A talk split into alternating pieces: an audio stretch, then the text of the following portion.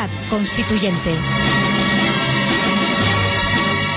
Muy buenos días, repúblicos. Son las 8 y un minuto. Comienza puntual Libertad Constituyente. Hoy es sábado 14 de enero y comienza un programa dedicado al análisis, el debate y la instrucción política con los principios rectores de la verdad, la lealtad y la libertad.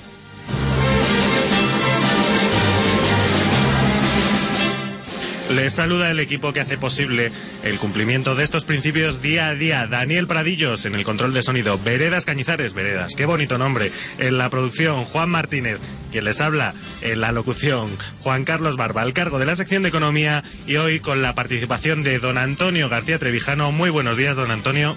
Aquí estoy, amigos. Buenos días, Antonio. A José María. Y quiero saludar también a Veredas, que es verdad que tiene un Ah, maravilloso nombre. María Vereda es un nombre Es que ha- poético. poético y que nos encamina o, o- o habla o sugiere Pero- que vamos bien pero encaminados. pi- Pide el nombre de María antes, ¿no? Porque parece como si fuera María de las Veredas. Exactamente, es así. Es cierto. Es claro. Ah, es, es no la sabía, patrona de pide, ¿eh? lo Torrecampo. pide. Es la lo pide, en efecto. Lo sí, pide, sí, eso sí. sí. Eso es, eso Lu- es. Luisa María, si no me equivoco, ¿no? Para- completamente. Me dice por la. no Sí, le nos gusta, está, nos no le está gusta nada ayudando primero. muchísimo últimamente en la organización del programa. Yo aprovecho aquí para saludar a todos los oyentes y repúblicos. Em, quiero expresar mi agradecimiento por su apoyo durante el año pasado, así como darles al tiempo la enhorabuena por haber contribuido al éxito de, este programa único en la radiodifusión eh, al que han ayudado, al que han llevado a ocupar el primer puesto de todos los espacios dedicados a política, economía y noticias del mundo o de del mundo de habla, hispana. Eh, con esto y saludando a don Ángel Jimeno, al que tenemos el honor de mm, tener este sábado. Está ahí. Buenos días Sí. a todos. Hombre, damos alegría. comienzo al programa. Es un placer. Qué Oiga, alegría tenerte aquí entre los grandes amigos. sí, es un placer estar entre amigos y más todavía si somos capaces de transmitir a nuestros oyentes al menos pues una decena de mensajes a lo largo de estas tres horas que merece la pena que tomen en consideración.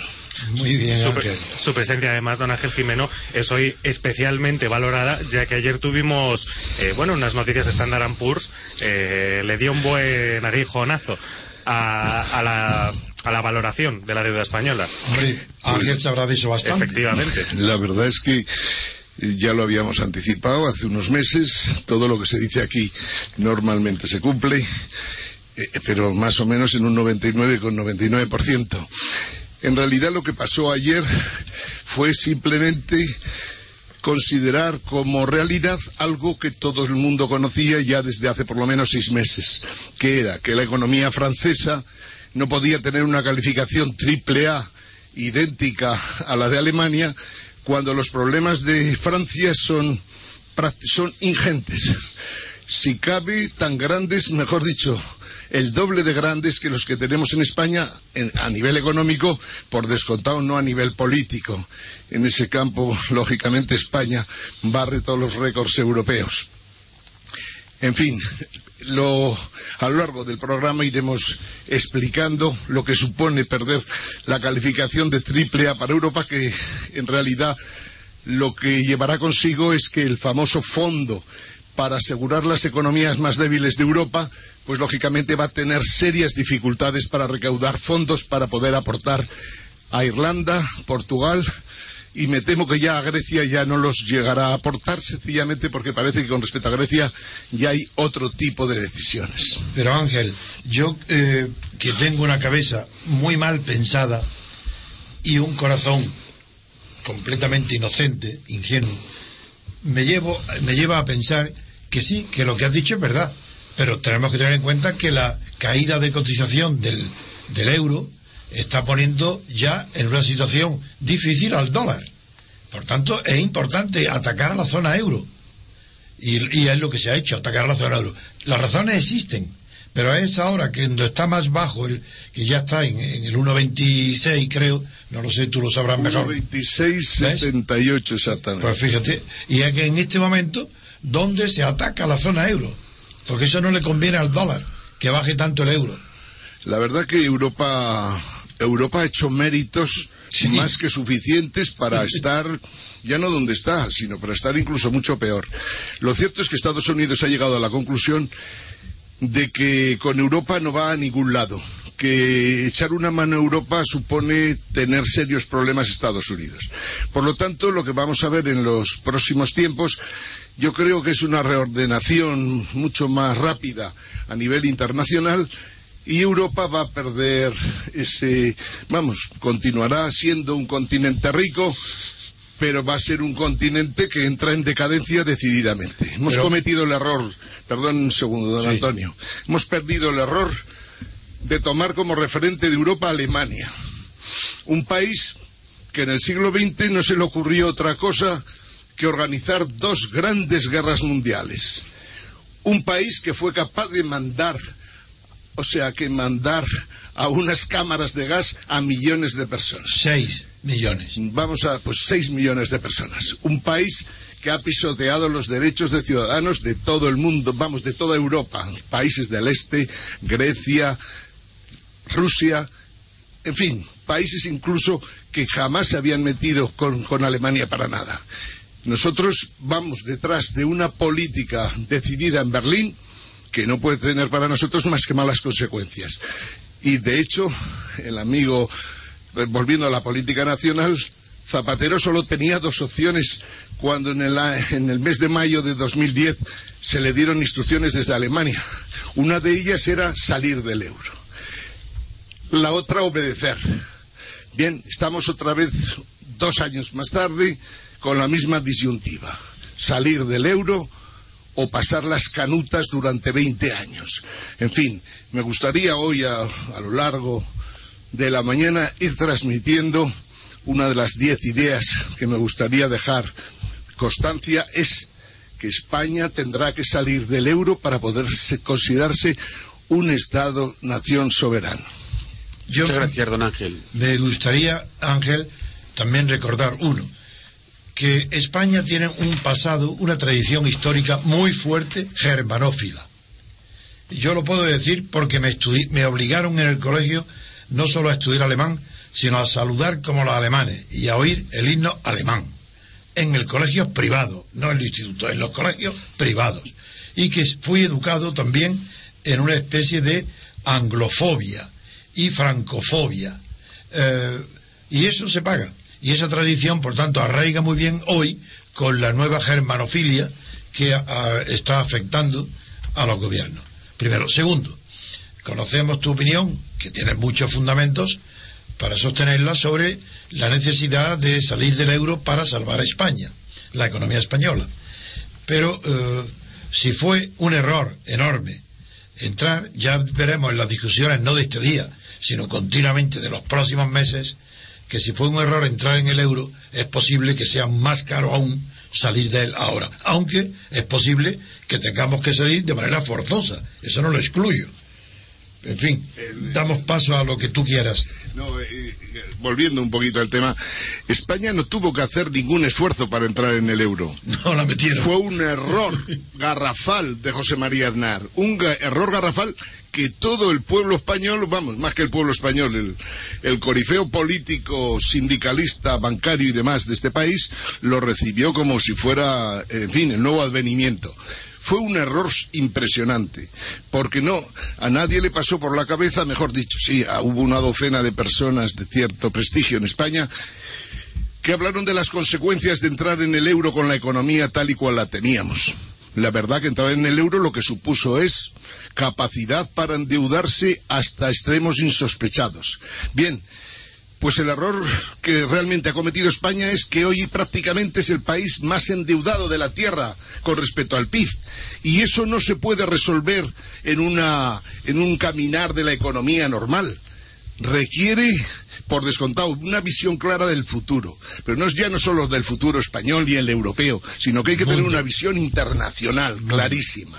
Y hay que, y volviendo a, lo, a, esa educación germanófila en la que hemos estado todos metidos, pues hay que tratar de cambiar eso, pero radicalmente, porque si algo bueno tiene la educación, digamos, anglófila, por llamarle de alguna manera, es que tiene muy claro que en cualquier país del mundo el rey y el último vasallo, o el rey y el último ciudadano, para ser más correcto, tienen los mismos derechos y obligaciones. Y por lo tanto, España no ha vivido eso. Los ingleses se llegaron, con el amigo Cromwell, si no recuerdo mal, se llegaron a cargar a un rey. Y a España, desgraciadamente, no nos hemos cargado a lo largo de la historia ninguno, aunque no es que esté proponiendo yo que manden a la Puerta del Sol, al Caralso, Bueno, a, pero a sí, no, simbólicamente sí, ¿por qué no? Bien, simbólicamente, pero no quiero que nos lleven, No. que nos cojan ahora dentro de un ratillo y nos lleven a todos a comisaría. No, eso no. Vale. Pero, pero igual que Carlos I fue, fue ahorcado en. Eh, no, con, con- Sí, fue sí. con el hacha, o con hacha. Decapitado, ¿no? Decapitado, Decapitado. sí, sí, fue decapitado con hacha. También Luis XVI fue guillotinado. Así que tanto Francia como, in- como Inglaterra, los dos países vecinos que tienen mejor concepto de la libertad, los que están más próximos a lo que es la democracia, pues los reyes, los reyes perdieron sus cabezas. Y por eso sus pueblos, lógicamente, los tienes en la calle una vez y otra y otra también, No, y- y para allí hay- defender sus intereses. Claro, y hay una tradición enorme ahí donde sí se dice que el gobierno tiene que temer al pueblo y no el pueblo al gobierno. Así es, así es. Yo, de alguna manera, en fin, creo que como todo en la vida, las épocas de crisis dan mucho juego, para Sí. lo bueno Y y, para lo malo. Pero lo que es indudable es que, en mi opinión, la crisis en España es tan grave, tan grave, tan grave. O sea, eso de que veas que cada día se van a perder eh, a lo largo de este año, con toda seguridad, más de 2.000 puestos de trabajo, que es duplicar prácticamente los que teníamos el año y medio anterior. Esto es tan grave, tan grave, tan grave, como que Rajoy, allá por el mes de octubre del 2012 de este año, tendrá ya muy serios problemas porque se habrá visto clarísimamente que Rajoy en el fondo no es más que más zapatero, más medidas socialdemócratas fracasadas, más una política que no conduce a nada y sobre todo más una política que da vergüenza ajena cuando ves cómo prepara la agenda política el presidente del gobierno español de ahora. El de antaño nos hizo pasar vergüenza en Naciones Unidas, en Davos, en Siches, en Bruselas y allá donde se presentaba Por, por su sonrisa. Por su sonrisa y por su ineptitud y por sus silencios. Pues si les, pa- si les parece, caballeros, vamos a pasar a ver Pues cómo está el estado de la cuestión en España. Vamos a comenzar, declaramos ya abierto dar nuestro informativo regional. Están escuchando Libertad Constituyente. Y hoy abre nuestro informativo regional don Fernando Villamil desde Asturias. Muy buenos días. Buenos días desde Oviedo, ¿qué tal? Muy bien, don Fernando. Adelante, estamos encantados de que se estrene este año en nuestro programa. Muchísimas gracias. Feliz año repúblico a todos. Eh, lo fundamental aquí en Asturias, y viene a colación con la agenda de Mariano Rajoy, es los nombramientos que estuvo haciendo de delegados del gobierno. Y especialmente, particularmente ha caído como una losa el, el nombramiento de Gabino de Lorenzo, alcalde de Oviedo durante veintitantos años, como delegado del gobierno. Y cae como una losa porque se sabe que hay un enfrentamiento total entre el presidente de la autonomía, Álvarez Cascos, y Gabino de Lorenzo, eh, y no se entiende, primero, parece, de hecho yo como funcionario de la Administración del Principado de Asturias, ayer hablando con compañeros, pues, señalando que esto parece que era unas ganas de asfixiar a la comunidad autónoma en todos los frentes, pero luego por otro lado ya desde el plano político, que es el que aquí más nos interesa, el de la denuncia de la oligarquía, eh, la manera que han tenido a quien han nombrado, es decir, han nombrado a un cacique de pueblo, o de ciudad, o de villa, o de lo que sea, han nombrado un cacique que su último gran servicio a la, a la ciudad de Oviedo fue eh, hipotecar un- la economía de la ciudad para los próximos lustros por culpa de una expropiación completamente irregular e ilegal. ¿qué, qué Una- poder tiene ese cargo? ¿Ese cargo qué poder tiene? ¿El delegado de gobierno? Sí. Bueno, pues aunque sea simplemente el simbólico de ser el delegado del gobierno, No, yo se va a pregunto, encargar de la, del pregunto, él puede, de él puede prosperar en sus propósitos, sus políticas eh, con el, eh, la comunidad, con Álvarez Casco y con el ayuntamiento, es que tiene tanto poder.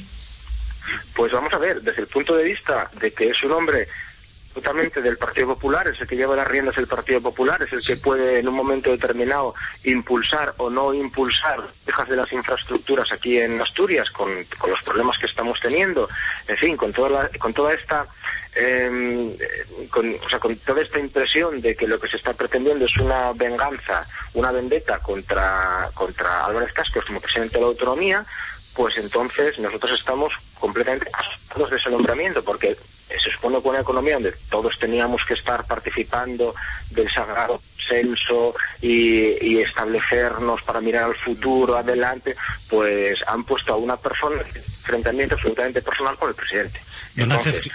Ay, disculpe, disculpe, continúe, prosiga. No, no, no. Entonces simplemente en ese sentido es lo que es lo que está preocupando porque aquí en Asturias somos un millón de habitantes, prácticamente nos conocemos todos y entonces, desde ese punto de vista, es lo que lo que lo que pensamos, que es meter asfixia a un gobierno que ya de por sí ya está completamente depauperado, que es el gobierno de la comunidad autónoma. Entonces, eso nos preocupa por un lado, pero por otro, desde el punto de vista repúblico, es el personaje que han puesto. Un, oligarca local que, que, ha prestado unos servicios pésimos a, la ciudadanía, Oviedo, esto, por ejemplo de la tasación de Villa Madalena, que tuvo que ser recurrido por el juez, y algo que estaba tasado en 12 millones de euros, acabar pagando los asturianos más de 60, cerca de 69 millones de euros, y que lo han premiado con la delegación del gobierno. Esa es la gran sorpresa que tenemos. Bueno, pues, pero, sí, pero no es nada nuevo, ¿no? Quiero decir, pasa en Asturias, pasa en Andalucía, pasa en Cataluña. Lo, a mí lo que me, lo que me sorprende, aunque siempre he considerado que los delegados de gobierno cuando se nombran es para sacarlos de los puestos que están ocupando. Por lo tanto, a lo mejor Oviedo por fin se libra de Gabino Lorenzo. Y lo digo con plena certidumbre, porque realmente yo creo que Gabino Lorenzo no es precisamente trigo limpio. Y que el trigo no limpio lo metas al frente de la delegación del gobierno es preocupante. ¿Qué funciones tiene realmente una delegación de gobierno y permita, en mi opinión, un delegado de gobierno en una época de crisis como la actual? La única función que tiene es la función de policía, el control de las fuerzas de seguridad. Esta es la realidad de las funciones de Gabino Lorenzo, que por su enemistad con, con Álvarez Casco, si por él fuera, sería capaz de llevarlo a comisaría, por lo menos para declarar unas cuantas veces a lo largo de la legislatura. Pero a mí lo que me preocupa hoy día de todo, todo este contexto en el que estamos es cuál es la situación de la economía asturiana. Esto es lo que realmente debería preocuparles. Y cuando vemos los datos, digamos, de la deuda de Asturias, pues lógicamente quizás sea un poquito mejor que la media española, pero indudablemente tiene una deuda de 2.800 y pico millones a lo largo, a, finales de 2010, que, que, en estos momentos debe ser de lone de unos 3.000 millones, si no tengo los datos mal, que realmente complica también cualquier posibilidad seria de que Cascos pueda realizar una política económica en Asturias. Esta es la realidad y este es el problema, de verdad, en mi opinión, que tiene Asturias. Pero estoy convencido que Gabino de Lorenzo, como delegado del gobierno, oiremos hablar mucho de él. Faltaría más. Hombre, eso por supuesto, vamos a ir a hablar. La función aquí, fundamentalmente, pues es el impulso de, de las comunicaciones, de las infraestructuras, siempre han estado diciendo que Asturias está por debajo a la hora de las infraestructuras, que tenemos un déficit de ellas. Había una serie de infraestructuras planteadas, la autovía del Cantábrico, eh, en fin, incluso tienen la idea de poner un, un ave, famoso ave del Cantábrico, bueno, ese tipo de, locuras. Pero entonces la, la, cuestión aquí es que donde ya estamos eh, plenamente asfixiados, eh, estamos ahora mismo también con la discusión de los fondos sobre si nos va a venir esas, esas infraestructuras, ese dinero para infraestructuras. De hecho, ayer en la comparecencia de la, de la consejera de fomento ya señaló que o había, o había dinero en los fondos mineros o no se iba a poder hacer las infraestructuras que estaban planteadas. En fin, todo ese tipo de cuestiones que estoy de acuerdo en parte con lo que señala de que la mejor manera de, de quitar una zona es ponerla de delegado de gobierno, Claro, pero luego es el protagonismo que, que como delegado del gobierno, Gabriel de Lorenzo va a tener y va a querer, y lo va a reclamar y lo va a demandar para sí. Y además, luego, hombre, los subetenses nos hemos librado de, del alcalde.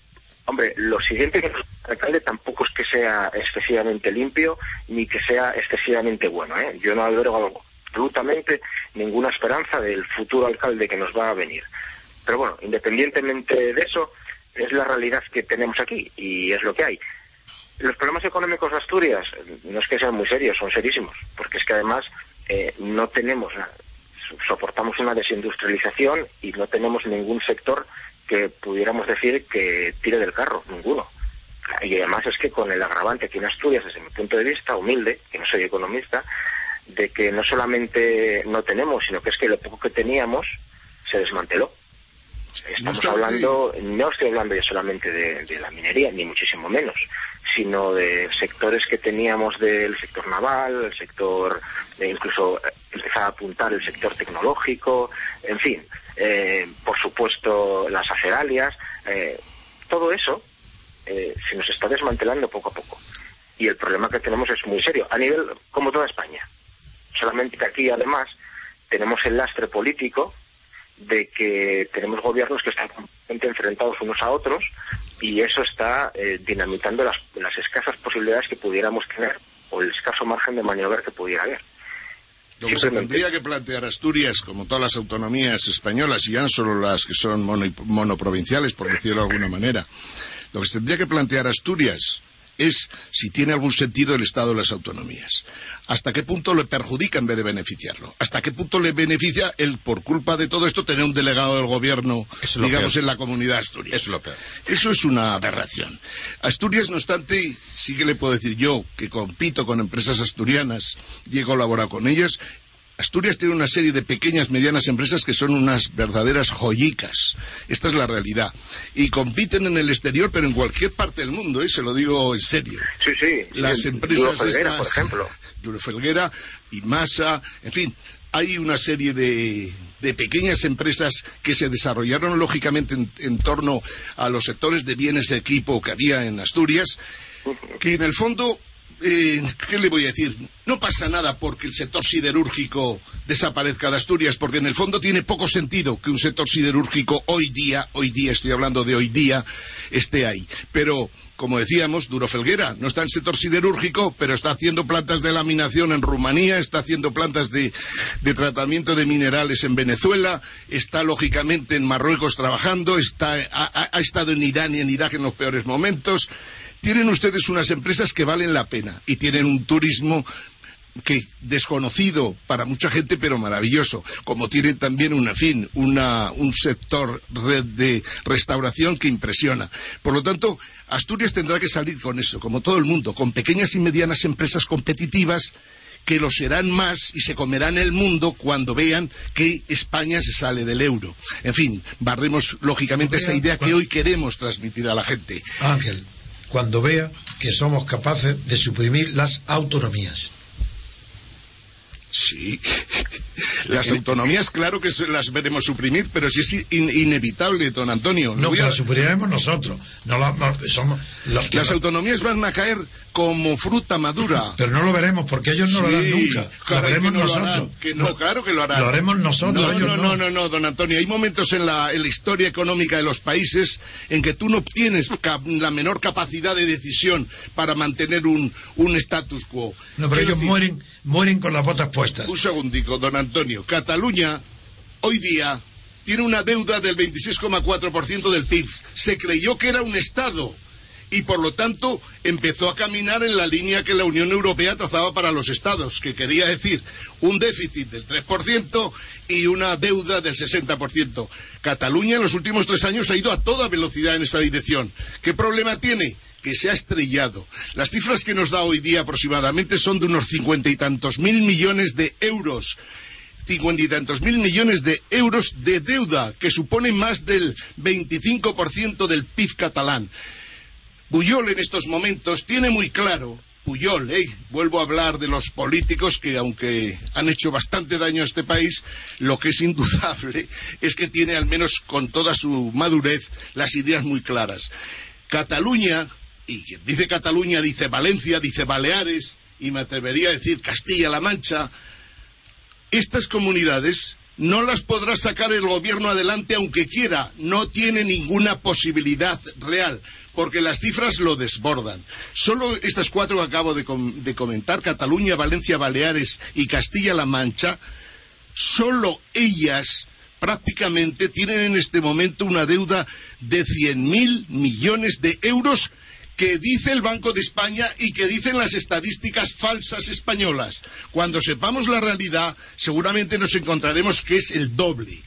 Y cuando intentemos salvar a esta gente, nos encontraremos que tenemos que optar. ¿Salvamos a Cataluña o salvamos a España? Y no hay vuelta de hoja. Ya puede decir Montoro que es Superman y lo que quiera, pero Cataluña no la soporta no es cap o sea, España no tiene capacidad para salvar a Cataluña. Lo que quiero decir, Ángel, es que ellos, el régimen actual, no va a eliminar las autonomías y morirán con las botas puestas. Eso sí, pero Ya, morirán. eso es lo que digo. Morirán con la- como los eh, en el imperio bizantino, cuando estaba Constantinopla rodeada por los turcos, allí estaban discutiendo, rodeados, a punto de perecer, discutiendo sobre el sexo de los ángeles y de cuántos ángeles cabían en la punta de un alfiler.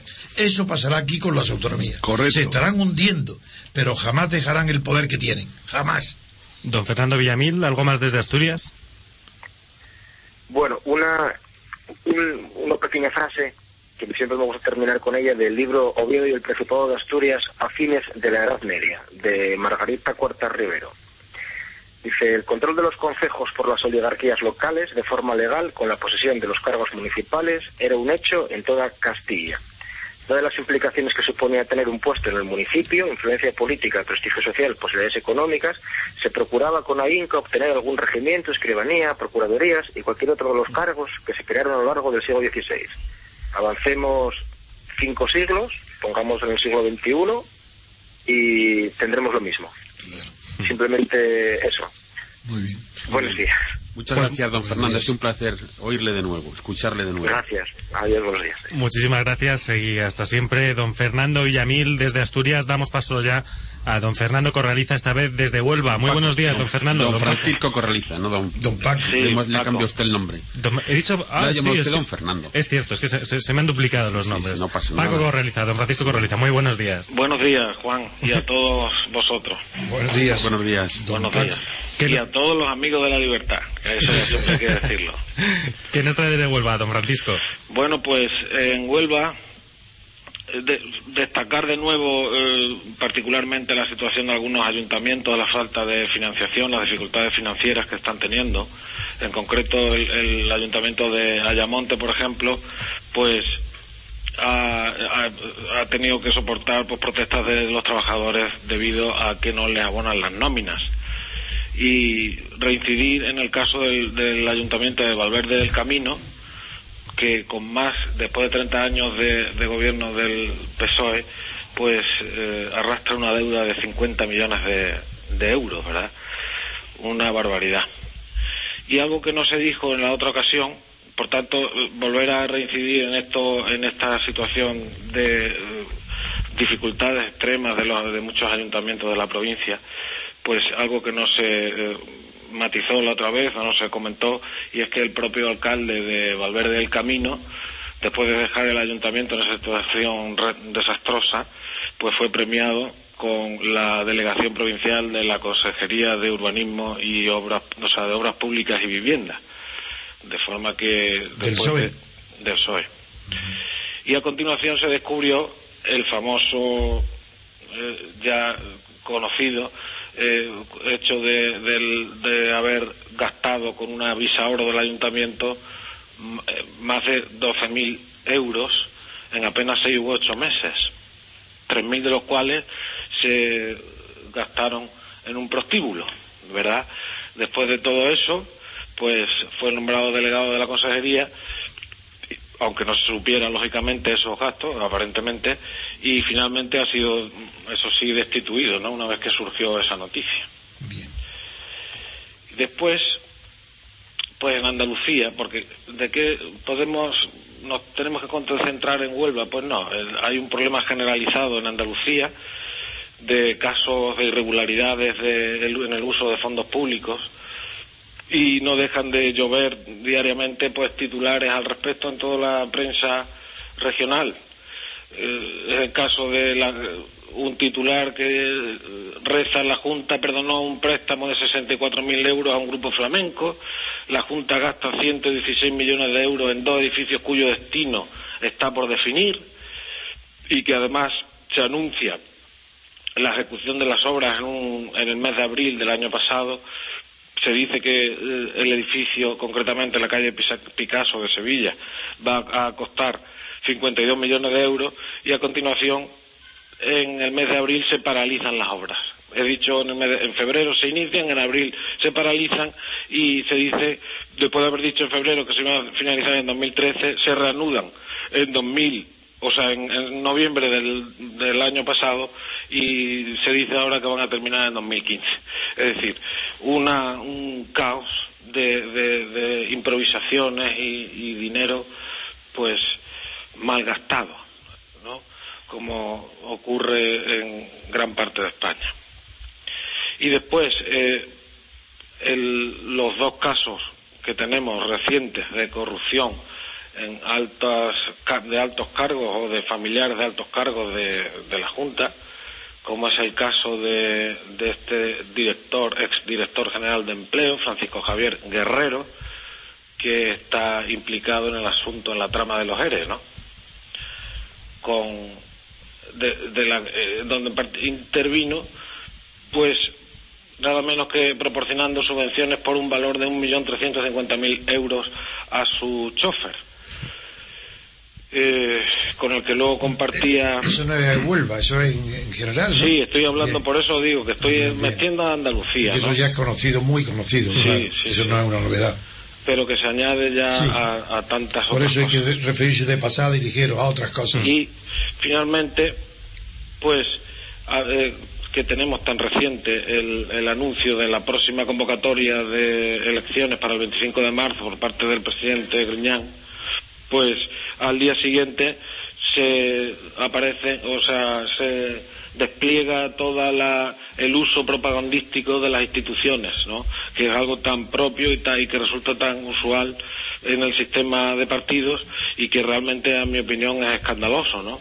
El uso de los cargos públicos en- eh, ya constituidos, pues para preparar o hacer propaganda desde los púlpitos del poder. Y es el caso de, al día siguiente de este anuncio, nada menos que 12 de, de los 13 consejeros de la Junta de Andalucía, pues participaron en actos de, de propaganda, de anuncio de promesas, de gastos, de inversiones, pues desplegados por todo el territorio.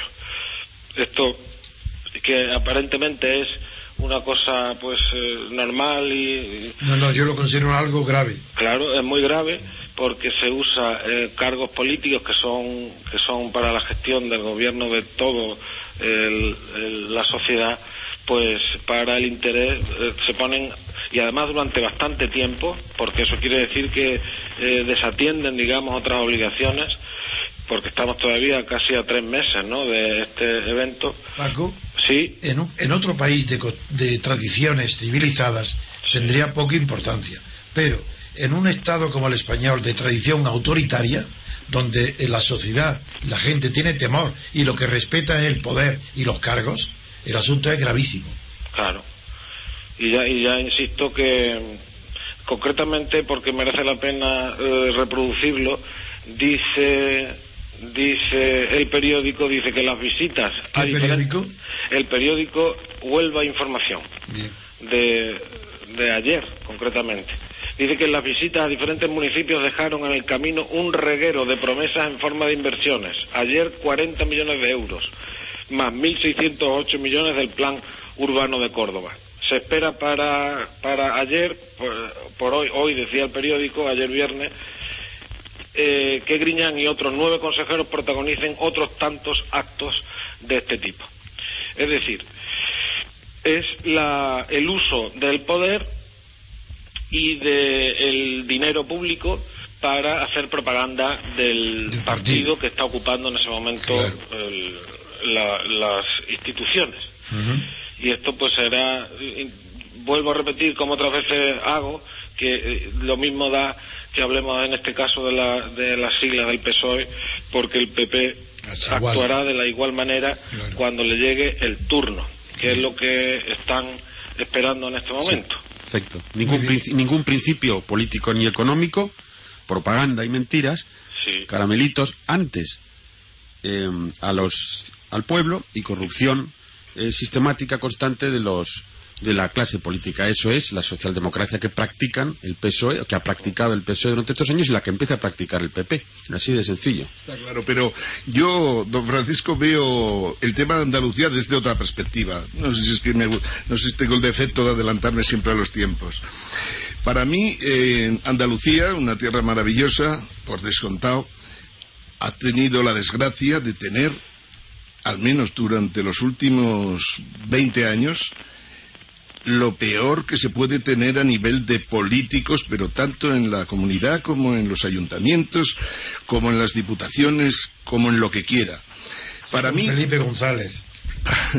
Lo, más lo, más tirado. Estoy hablando, como, como, Felipe González no ha hecho gestión teóricamente en Andalucía, pues digamos que, que, podemos hablar de los que fueron presidentes de la comunidad autónoma o podemos hablar de los que fueron alcaldes de, de ambos partidos. De, hablo de la maldición de los, de los políticos andaluces durante esta época, de, desde la muerte de Franco. Sí, yo la verdad es que cuando Andalucía optó por tener un estado de las autonomías propio de, a nivel catalán, a nivel vasco, a nivel navarro, por decirlo de alguna manera, en aquel momento yo creo que Andalucía cometió un error de primerísima magnitud. Pero también es cierto que lo estamos viviendo ahora. Ha tenido que llegar una crisis importante a nivel mundial, a nivel europeo, a nivel español, para que indudablemente arrase con todo. Yo creo que el PSOE morirá en Andalucía y morirá ahora precisamente en las elecciones de marzo, lo cual será bueno para España, puesto que el PSOE había renunciado a cualquier principio que mereciera la pena defender desde el campo del socialismo real.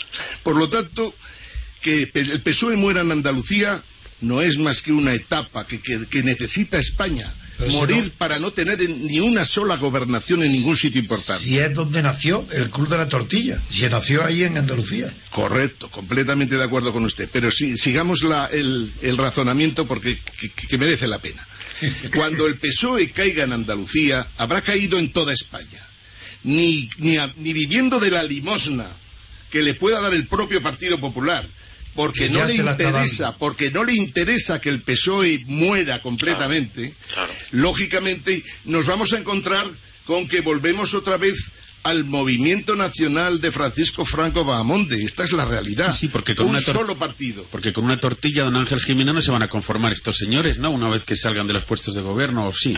Estos señores, me temo que lo que tendrán, lo que pensarán más de uno de ellos será cómo se acoplan al Partido Popular, a ver si le abren las puertas para que puedan seguir viviendo el cuento. No se dan cuenta de que el Partido Popular, plenipotenciario, con un señor como Rajoy, bastante limitado en realidad, pero con plenos poderes, con más poderes que el propio Franco en estos momentos. Quiere decir, el poder ejecutivo a sus órdenes, puesto que nombra a quien le da la gana, por cierto, un gobierno de funcionarios que no, de los que yo no destacaría prácticamente a casi nadie, puesto a, destacar a alguien seguramente al canario este, que al menos sabe lo que se lleva entre manos, pero el resto del gobierno no tiene clara de la situación en la que se encuentra.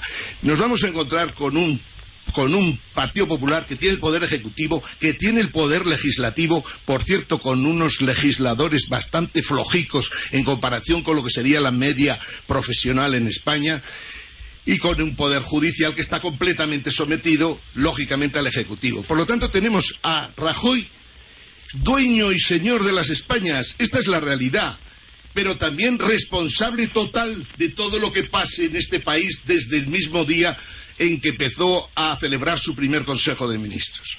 Metió la pata en el primer Consejo de Ministros, o mejor dicho, en el segundo Consejo de Ministros, metió la pata hasta el punto de que nos lleva a España una recesión galopante y Rajoy, que tiene los plenos poderes, va a ver desde su perspectiva lo que supone tener plenos poderes y tener un país en rebelión, porque es inevitable que esto traiga conflictos de uno y otro tipo. Por lo tanto, los pasos son claros. El PSOE muere, la gente del PSOE se desparrama por el país e intenta meter en el Partido Popular, el Partido Popular se crea como partido único de España y ese es el referente que tenemos los españoles y por los que vale la pena realizar un movimiento para para de alguna manera poner en marcha un proceso constituyente, porque tanta corrupción este país ya no la soporta, tanto endeudamiento de las autonomías este país no lo soporta. No podemos depender de las decisiones de unos políticos en Bruselas que, a ninguno le preocupa lo más mínimo el bienestar de los españoles, ni que haya seis millones de parados o siete.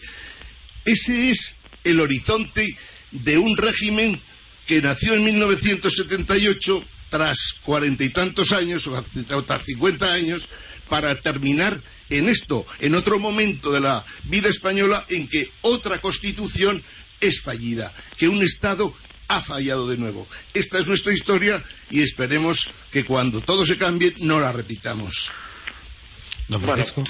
Sí, bueno, eh, respecto al comentario que acaba de hacer, es nuestra historia, pero es cierto que también es la historia de, Europa, ¿no? Por la partidocracia está extendida por todo por la mayor parte de los países. En el Reino Unido no. y, en, Francia tampoco. En Francia tampoco, pero. y en Suiza tampoco, ¿no? Y en Suiza tampoco. No, pero me refiero a que ahora, pero sí lo son, por ejemplo, son partidócratas las instituciones de la Unión Europea, pero profundamente. Eso todas. Y total. Y, esa es la, corriente que más. Eh, empuja. Y no solamente partidócratas, sino esas sí que están totalmente fuera del control De, los ciudadanos. Pues nos vamos quedando sin tiempo, así que don Francisco Corraliza. Pues eh, había tenía aquí apuntes sobre la intervención del consejero de Cultura en, Málaga, pero al hilo de lo que se está hablando tenía también y debido a la situación económica eh, provocada por la, por la elefantiasis de las administraciones públicas españolas, aparte de la propia burocracia de, los partidos, pues recalcar que en, el caso de la administración andaluza existen en este momento 13 consejerías. Estas 13 consejerías generan 104 sedes de las respectivas delegaciones provinciales de cada una de las consejerías. Y a su vez, cada consejería suele eh, tener adscritos distintos organismos, agencias, centros, fundaciones, etcétera, dependientes a su vez de cada una de ellas. Que es el caso de la Consejería de Cultura, como que tiene el Centro Andaluz de Arte Contemporáneo, el Patronato del Alambre y el Jagalife, Agencia Andaluza de Instituciones Culturales y otras tres más, ¿verdad? Pues, y lógicamente todo esto es un monstruo que solamente que está, digamos, alimentándose a sí mismo a base de extenderse y ocuparlo todo, incluyendo la cultura. Pues muchísimas gracias, don Francisco Corraliza, desde Huelva. Le mandamos un saludo. Un abrazo muy fuerte. Un abrazo para todos. Saludos. Un y feliz día. Hasta luego. Hasta luego. Habla don Francisco Corraliza de la elefantiasis de, la, ciertas eh, instituciones del Estado. Hoy, por cierto, tienen en Diario RC, ya saben, diario RC, un artículo que trata este tema, que trae por título El gobierno pasea por el bosque público y cuyo autor es Lorenzo Alonso, con quien tendremos el placer de hablar dentro de un rato. Por el momento, con quien tenemos el placer de conectar es con Carlos Domínguez Casado, desde Logroño. Muy buenos días. Buenos días. Buenos días, don Carlos. ¿Cómo está usted? Muy bien, ¿y ustedes? Muy bien, gracias. Bienvenido a este 2012. bueno, don, Carlos, constituyente. ¿qué nos trae hoy desde Logroño? Pues en La Rioja ha salido una, noticia sobre la puerta de Agoncillo. Pues que, eh, que es una noticia de que el aeropuerto riojano ha perdido 38.500 pasajeros y acumula ya una caída del 68% desde el 2007. Eh, se, la pérdida para este año es de un 26% de pasajeros y que se acumula eh, contabilizado en 2008, 2009 y 2010, que fueron del 15, 25 y 31 respectivamente. Digamos, lo que más destaca de esta noticia es que a pesar de, de esas cifras, tanto el gobierno regional como el nuevo delegado de, eh, del gobierno insiste, eh, insisten eh, en continuar con, con este aeropuerto y seguir invirtiendo en él.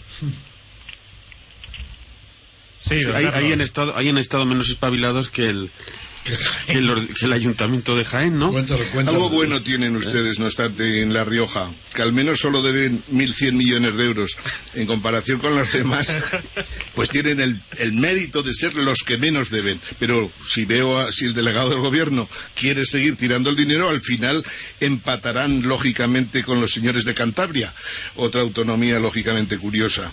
Pero la verdad es que en, en- en La Rioja lo mismo lo mismo. En La Rioja, la que se vive, por cierto, muy bien y se come mejor, en realidad están bien rodeados. Hay una serie de autonomías a su alrededor que son verdaderas joyicas, al menos se vive bien, se come bien, se disfruta de la vida. ¿Ustedes realmente en La Rioja, como pasa en mi tierra, en Aragón, tienen de verdad algún sentimiento autonómico o se sienten más que riojanos españoles, como me ocurre a mí, como a los de Zaragoza, a los de Huesca y Teruel? Y a los andaluces. Aquí en la, digamos, en la Rioja, digamos que no hay primero decir, sí, somos riojanos, pero no llegamos a tener, digamos, como, como el País Vasco o como Cataluña, que quiere tener un, un gobierno propio. De hecho, eh, me he hablado con mucha gente, personas ya mayores, que conocieron, digamos, la, eh, la etapa de que cuando La Rioja tenía diputación provincial y cuando era comunidad autónoma, y no he notado ninguna diferencia. Los servicios son los mismos y, y acceso, digamos, a la administración es igual. Digamos, eh, algunos me hablan de que a lo mejor que en un principio, digamos, a veces un, eh, un sentimiento decía, de, de que la Rioja, diga- digamos, destacar un poco, un poco más, que a lo mejor en aquel momento está un poco olvidada, pero realmente eh, no. Pues Es sí. decir, no existe, decir, No existen bases para un Estado No, no, riojano. no. ¿Cuántos, ¿Cuántos diputados hay en el Parlamento de La Rioja? 33. ¿Cuántos? 33. 33. Los mismos que, que cuando se constituyó eh, la eh, autonomía. Sí, sí, no, pues estamos en- han generado entre todos ellos o han sido capac- capaces de legislar para más o menos conseguir 40 millones de euros de deuda a todos los, bueno, por cabeza de ellos y lógicamente a nivel de riojano, pues indudablemente, pues son cifras que son serias incluso para un estado pequeño como el de La Rioja. La verdad es que Toda España está viviendo lo mismo, ¿para qué nos vamos a engañar? El Estado de las Autonomías es el Estado que se dijo en su día que se descentralizaba para acercar la administración a los ciudadanos, pero en, lo- en realidad lo que hizo fue acercar la corrupción a las regiones, acercar a la, la corrupción a las regiones, pero de una manera tal que hoy día es completamente imposible controlar la corrupción en las regiones porque en las autonomías hacen lo que les da la gana. Y de hecho, el problema que tiene Montoro hoy día es que si las autonomías se plantan, él no puede hacer absolutamente nada para conseguir que equilibren ingresos y gastos. Sí, sí, son las, las mismas, son las metástasis del mismo cáncer que está en el corazón del Estado central, pues las metástasis han ocupado las autonomías y tienen el mismo carácter nocivo, patológico, deleterio para, para la nación y para el Estado.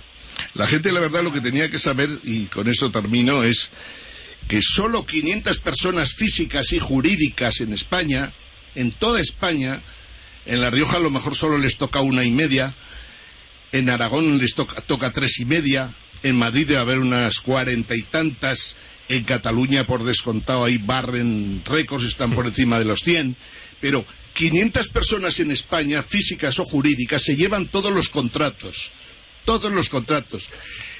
Lógicamente admiten que los políticos llenen las administraciones de sus familiares a cambio e incluso están dispuestos a compartir, digamos, las corruptelas. Pero en realidad, quien hace que España sea un Estado autonómico, el Estado autonómico, las autonomías, son 500 personas. Imaginen por un momento que Dios tuviera a bien el volatilizarlos. En realidad no habría ya ninguna defensa del Estado autonómico, porque son estos intereses de esas 500 personas físicas y jurídicas las que mantienen esta corruptela tan generalizada en todos y cada uno de los rincones de España. Pues ya lo ven, repúblicos, que hoy el día viene bastante animado. Estamos con don Antonio García Trevijano, con Sí. don José María Aguilar, estamos también con Ángel Jimeno y con don Carlos Domínguez Casado, a quien por cuestiones de tiempo eh, despedimos ya. Muchísimas gracias, don Carlos. De nada. Muchísimas gracias, Carlos. Hasta muy pronto. Hasta la próxima, dos Saludos. Carlos Domínguez eh, Adiós, Casado. adiós desde Loroño, en La Rioja. Les vamos a dejar un momentito, porque somos así de magnánimos, para que visiten Diario RC, Diario RC. Nos vamos a publicidad y enseguida volvemos. Hasta ahora.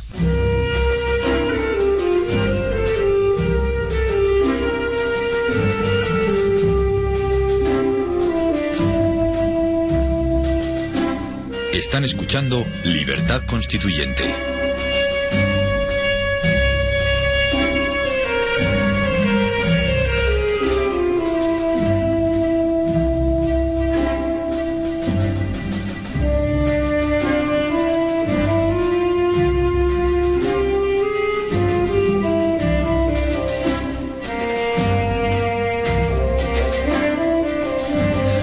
Continuamos en el 107.0 aquí en Libertad Constituyente. Continuamos hoy un sábado bastante movidito y bastante intenso. Estamos con don Antonio García Trevijano, con don José María Aguilar Ortiz, con don Ángel Jimeno y saludamos ahora a don Lorenzo Alonso. Muy buenos días. Hola, buenos días a todos. Buenos días, nuevo refuerzo, don Lorenzo, bienvenido.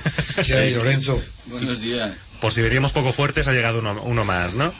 Creo que antes de seguir, eh, don Juan Ignacio, eh, don Ángel Jimeno quería hacer una recapitulación, quería poner unos puntos sobre unas sobre las IES antes de seguir adelante con nuestro informativo regional. Pues proceda, Así don- que don Ángel. Vamos a ver. Primer punto para nuestros radioyentes, que resume de alguna manera lo que hemos comentado solo sobre unas cuantas autonomías. El estado de la corrupción, o mejor dicho, el estado autonómico lo podríamos denominar el estado de la corrupción, porque la corrupción se ha extendido en todas nuestras autonomías hasta el punto de hacerlas irrespirables. Esta es la realidad. Poder político, poder empresarial muy reducidito, porque en realidad son muy poquitas personas las que controlan, por decirlo de alguna manera, la política en Aragón, o la política en Cataluña, o la política en Madrid, o la política en Andalucía. Muy poquitas personas. Nos atreveríamos a decir que no mucho más allá de 500 personas físicas o jurídicas controlan el Estado autonómico español. Si esas personas, por esas cosas de la vida, no sé, la CIA, eh, Dios, le- de alguna manera propagara una peste de Sí, o por apoptosis, que Una- dirían los biólogos, esas- ¿no? Por una de esas pestes que se les ocurren en los laboratorios americanos, pues seguramente España empezaría a ser respirable. Porque esta es la triste realidad, que los políticos los criticamos muchísimo, pero no seamos tan idiotas. No son los que mandan en cada autonomía unas cuantas personas. Me atrevería a decir en Aragón tres, hemos dicho en La Rioja uno y medio, en Asturias otro y medio, y así sucesivamente. En Andalucía, seis familias. Es muy grande Andalucía, pero no más de seis familias son los que realmente Ángel, mandan en Andalucía. Lo que estás diciendo, en sentido de broma y metafórico, que se abría un sistema para eliminar a estas 500 personas, eso fue una realidad, un proyecto real, a los últimos días de... Yo no he dicho eso, ¿eh? ¿Cómo? Que yo no he dicho no eliminar No, a nadie, no. que no me quiero, que quiero no, irme a casa a comer tranquilo. Este- Don Ángel, don Ángel cree que la oligarquía puede morir por apoptosis, que es un término de la medicina que yo- quiere decir Soy yo el que lo estoy diciendo, no tú. Que en la República hubo un proyecto de monárquico que me lo contó el propio autor, que después no llegó a realizarse, pero que era su hermano era un oficial de artillería, él, era un intelectual de, de fama en toda España, monárquico, y como era irrespirable, veía ya venir el clima de la guerra civil, era un hombre muy inteligente, muy estudioso, pues pensó que la solución sería que, de acuerdo con su hermano, prepararon eh, tirar una bomba que exterminara a todos los a todos los diputados reunidos en Cortes y tenían el sitio por arriba, luego no pudo hacerse, pero quiere decir que ese proyecto estuvo en marcha. No, Y no, yo no que- lo propongo, ¿eh? que- Dios me no, hombre, por Dios, no, pero ¿cómo, Nosotros somos demócratas y usted más que yo todavía. pero hombre, ¿cómo, ¿cómo tienes que decir cómo tienes que decir que es una broma? ¿Es que crees que hay alguien en su sano juicio? Sí, en España hay no menos de un 30% de españoles que están verdaderamente sonados. Pero Quiero decir que oyen creen- esto y lo que interpretan creen que- mal. que creen que estamos preparando un plan para eliminar a la clase política de golpe? Oiga, el Vamos, nivel hombre. político español es francamente preocupante y es precisamente por lo que ha dicho usted, por nuestro carácter o nuestra educación germanófila. Aquí somos verdaderos corderos, verdad, un rebaño de gente que hasta que reacciona es cuando ya ven que les están cortando la cabeza uno detrás de otro y, y llega un momento que alguno reacciona. Bueno, pues menos mal que estás tú para que lo has tranquilizado y has dicho que no, que no pensamos hacerlo nosotros.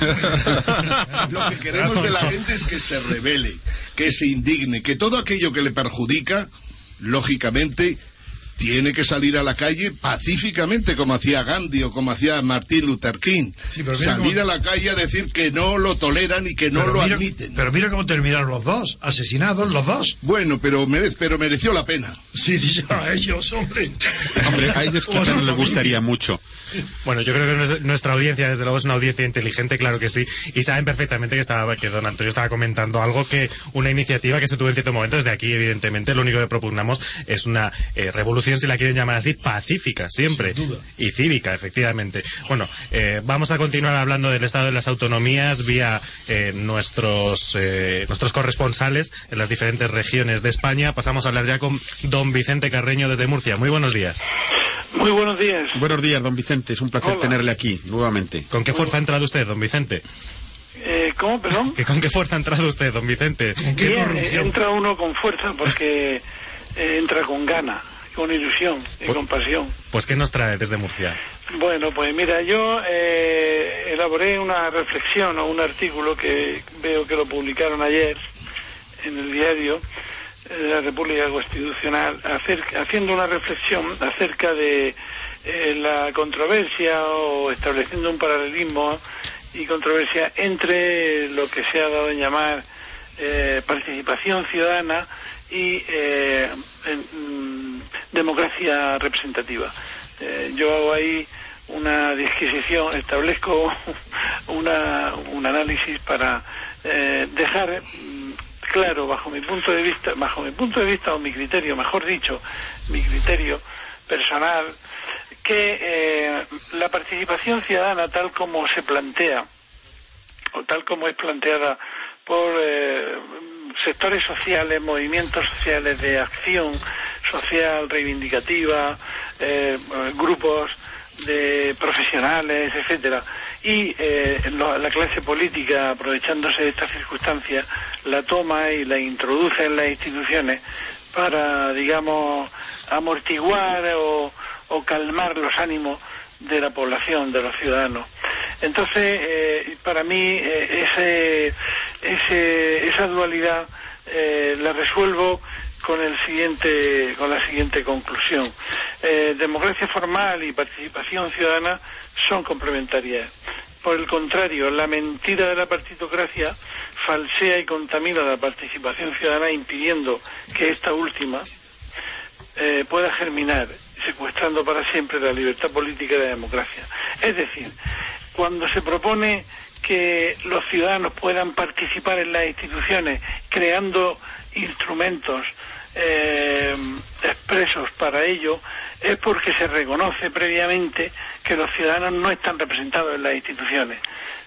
Yo vengo de una larga experiencia de acción política y eh, vivido la constitución de numerosos eh, organismos de participación ciudadana, pero siempre son los organismos que siempre están al amparo, al albur de la autoridad del alcalde, del concejal delegado, etcétera. Y en ellos lo que hace, lo que se hace es dar cabida a los ciudadanos para que puedan cacarear, pero nunca tienen eh, responsabilidad ejecutiva. Su voto no es decisorio y eh, no tienen posibilidad de condicionar la marcha de las decisiones de, la- de los representantes políticos. Por contra, yo propongo el concejal de distrito, el diputado de distrito, vinculado al territorio, vinculado a la comarca, a los vecinos, que eso sí genera y eso sí facilita la participación ciudadana. El diputado que se compromete a llevar al órgano pleno del ayuntamiento o a la asamblea de representación, eh, llevar una propuesta o llevar la voz de los ciudadanos, de los electores, y lo lleva con eficacia, con lealtad, con respondiendo a un mandato imperativo, entonces eso sí genera participación ciudadana. Eso es participación ciudadana a tope. Sí, Vicente.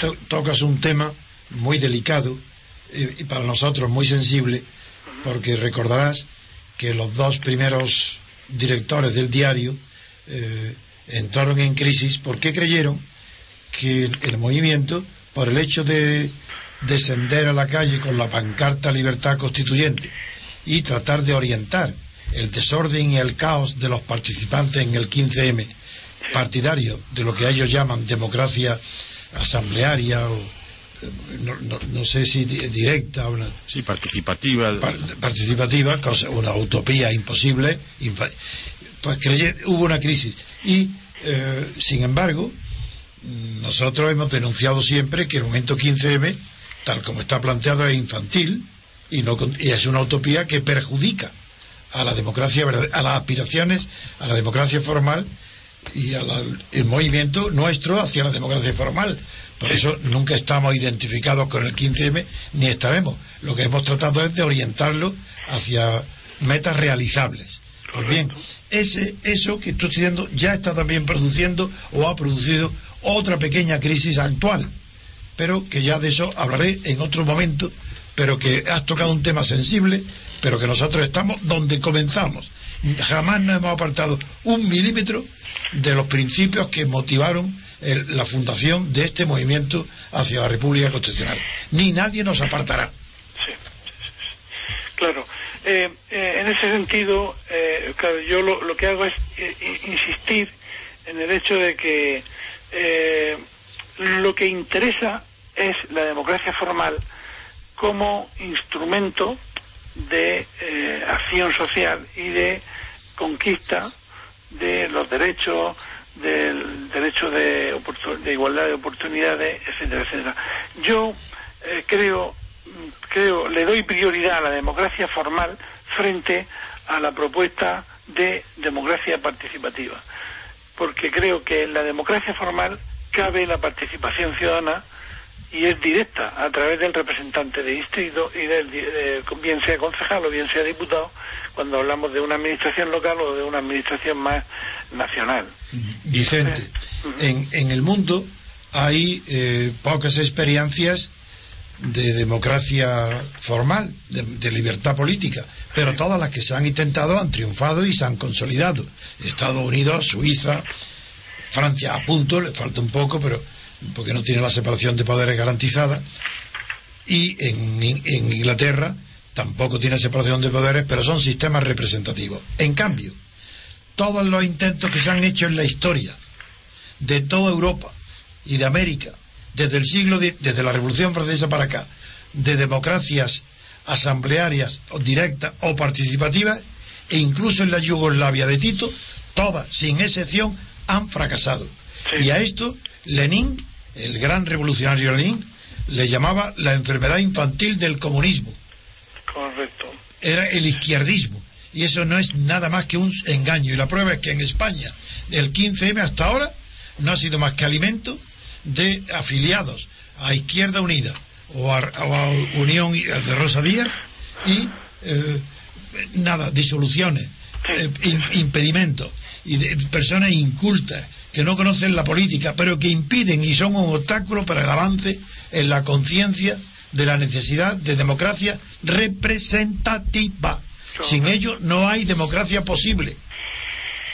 Y don, don Vicente, parece ser que allí en Murcia eh, están teniendo problemas con, bueno, problemas, una polémica eh, en cuanto al trasvase del Tajo, ¿no?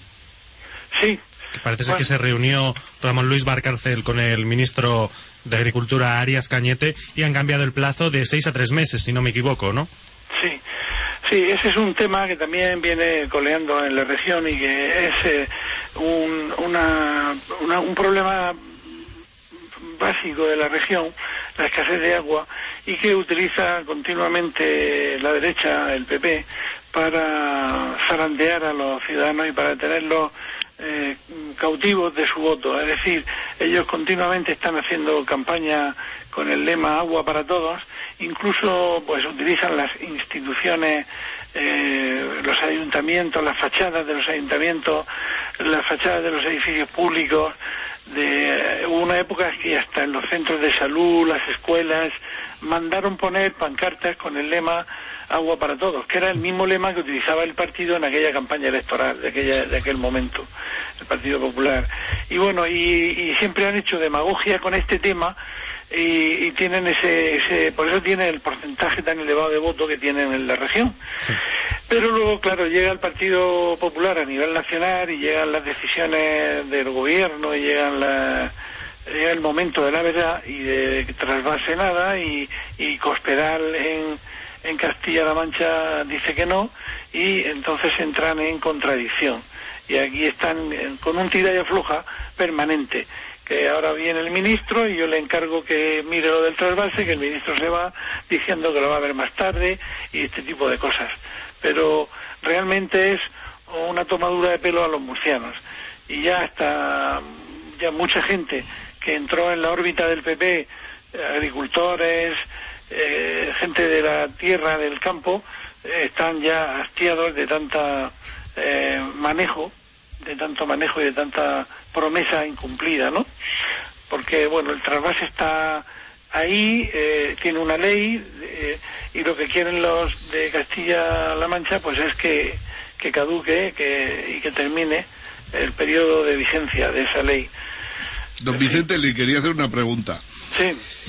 Casualmente, el presidente de la comunidad murciana, en un momento determinado, debía estar muy, muy harto ya de su propia comunidad, puesto que quería pasar a formar parte del gobierno de Rajoy. Sí. Un gobierno que no se caracteriza por tener aquí verdaderos premios Nobel de nada, pero que indudablemente si hubieran incorporado al presidente murciano, tampoco creo que lo hubiera mejorado mucho. Pero lo que sí que me sorprendió el amigo Valcarce fue cuando decía que quería transferir competencias de nuevo a la Administración Central porque no le llegaban los números. ¿Cómo va ese tema en estos momentos? Sí, ese es un tema que él, eh, del que alardea de vez en cuando. Eh, es, coherente, por lo menos, o al menos es, es algo consistente, ¿no? El tratar de quitarte aquello que te genera un agujero. Él, sí, él, él dice eso, pero dice una cosa, pero obra de otra manera. Porque bueno, pues tenemos una región que ya está, que alcanza los mil millones de euros de déficit, que acaba de construir un aeropuerto nuevo, está próximo a entrar en funcionamiento un nuevo aeropuerto, parece ser que para este verano quieren hacerlo funcionar, teniendo Murcia uno como, como, Javier? tenía un aeropuerto que era el de San Javier, que daba juego y teníamos a media hora de Murcia, ciudad, el aeropuerto de Alicante, recién ampliado, que es un, un, aeropuerto extraordinariamente grande y moderno. El de Alicante, que acaba de empezar a funcionar hace poco, el nuevo. Y luego el de San Javier. Pues bueno, se han empeñado en que Murcia región tuviera un aeropuerto y ya en Corbera, en, dirección a Murcia-Cartagena, pues ya lo tienen, ya lo tienen terminado y quieren hacerle funcionar para julio. Después ya están haciéndole pruebas con, con aviones de, no sé cómo le llaman, aviones de prueba. Y, y entonces, pues esa es la historia. Él, él dice que eh, transferir algunas cosas para allá, pero yo creo que lo, que lo lanza al aire como amenaza porque y también en su esto también ha estado relacionado con que el delegado del gobierno en la región era Fernández Tobar y, se enfrentaba con mucha fuerza permanentemente con, el delegado del gobierno. Entonces, eh, para. Y claro, eso todo entra dentro del juego, del mismo juego. Eh, es el alcalde que se enfrenta al, presidente del gobierno autonómico cuando no son del mismo color para eh, ganar adeptos de su ideología. Y es, en este caso, era el presidente autonómico que tomaba esos derroteros de amenazar con llevar competencia de nuevo a la Administración Central, con no hacer determinadas determinados compromisos en cuanto a servicios para que los tuviera que hacer la comunidad, el, Estado central, porque eh, tenía enfrentamientos con el delegado del gobierno y quería ante sus ciudadanos, ante sus eh, fieles, pues quedar bien. Pero eso es más bien de boquilla. Lo cierto y verdad es que la región de Murcia está ya con más de mil millones de déficit y que, bueno, y que, por ejemplo, por poner un ejemplo, el Ayuntamiento de Totana... Más de mil, eh, no, tiene 3.489 millones, para que Claro, exactamente, son 3.489 y lo que quería decir es que este año había aumentado mil millones. Eso sí. En, en este último ejercicio se había aumentado el déficit de mil millones. La capacidad de despilfarro es infinita. Esta es, es, infinita. Lo que, lo que ha ocurrido en Murcia no tiene, no tiene, bueno, como en todas las regiones, pero esto de aquí ha sido, claro, es, todo subvencionado, todo todo, eh, todo apoyado económicamente con el fin de, de tener a todo el mundo eh, cogido.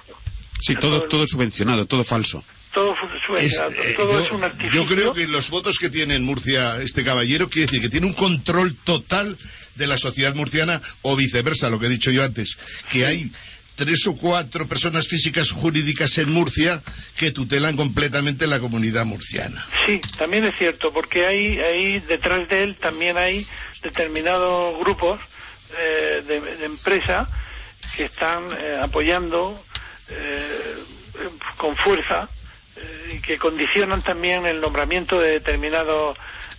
por ejemplo, se ha estado diciendo mucho tiempo que el Pozo, Sí. que Fuerte, pues siempre ponía algún consejero, ¿no? Y que a esta otra entidad potente de eh, manufactura y de empresa ponía un, un- un consejero y que en algún momento económicamente acudía en socorro de las finanzas regionales. Eh, tal empresa y tal otra, ¿no? Una de ellas, por ejemplo, Fuerte.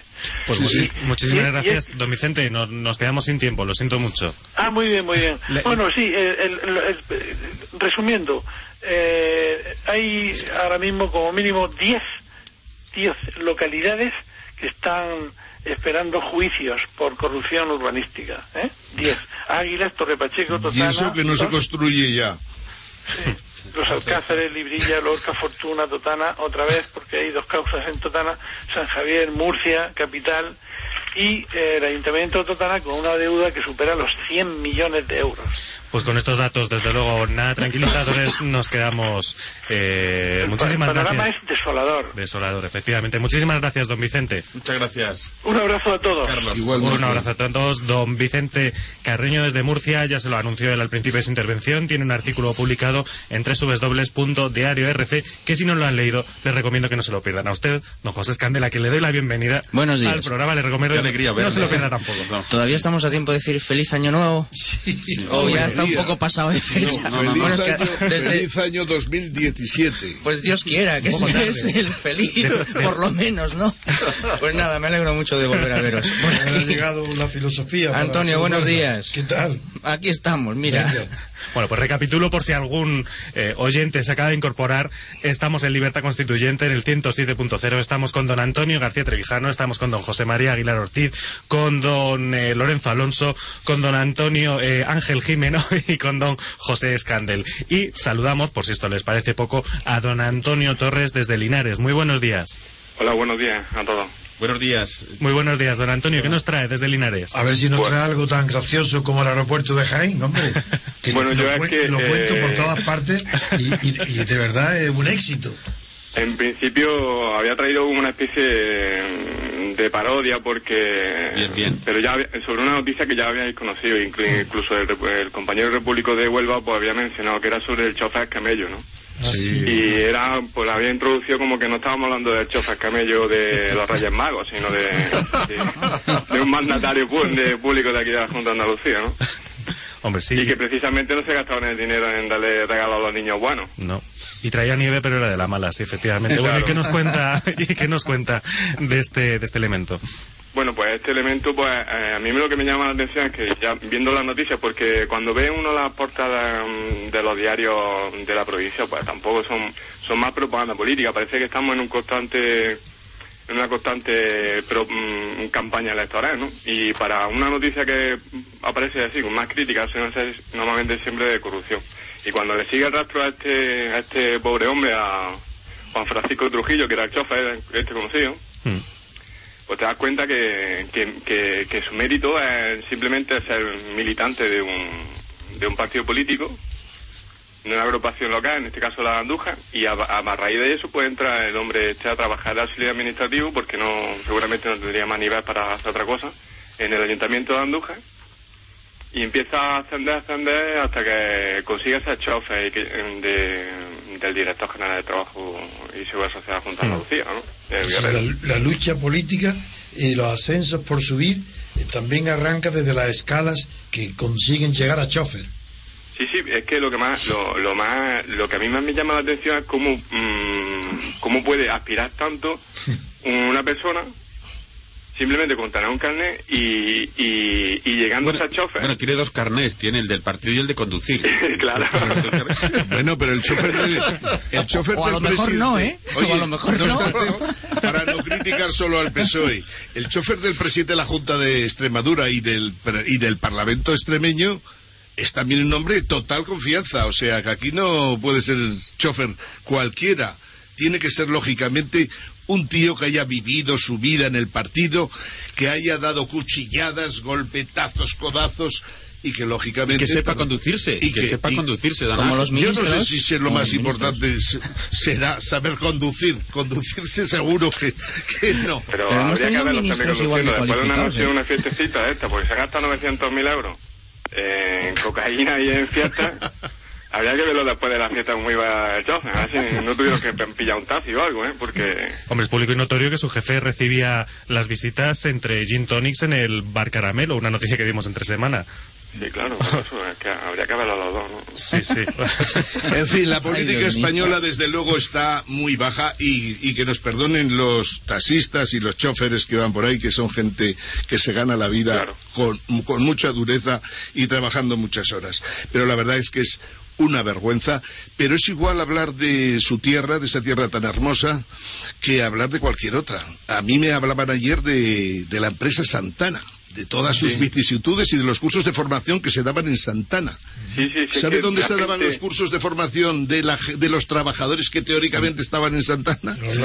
En No. su casa, porque Sí. daban los cursos lógicamente Menos por mal, internet. no era en el caramelo. No tenían ni que ir por la empresa. Y en los, oliva- Terrible, y en los, oliva- en los olivares. Yo no sé si Bueno, pero no es tan dramático, pero por ejemplo, eh, eh, yo por lo que conozco de los cursos de formación, hay, hay ejemplos eh, que son dramáticos. Por ejemplo, eh, se está ahora potenciando mucho que se reciclen trabajadores, no solo de Santana, sino de muchas empresas de aquí de Jaén, en temas de las energías renovables.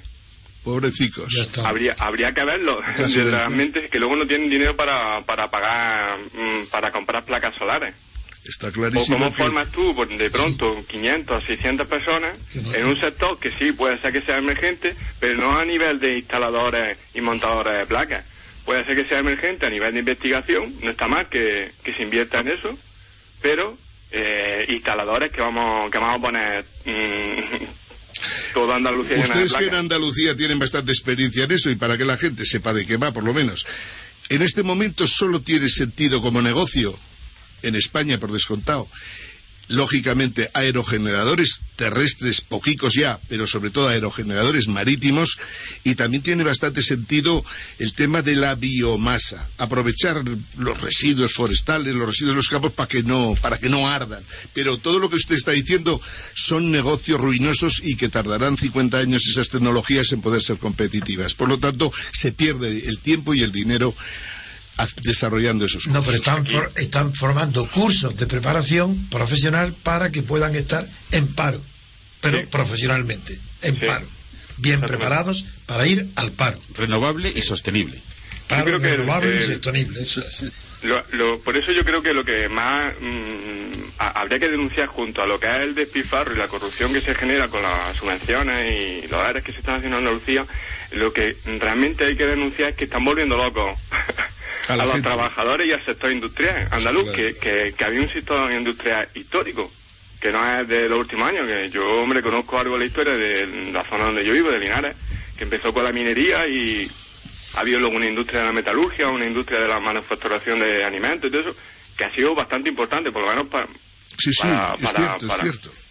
Para, para llamar la atención dentro de una, de una región que ah, mm, entre película y, y libro romántico, pues siempre se habla de, de, de agricultura, pero que hay una industria, hay una Sierra Morena entera desde, Pero- desde queda- Jaén hasta Huelva, que es minera. ¿Os queda industria o, o qué ha sido de ella?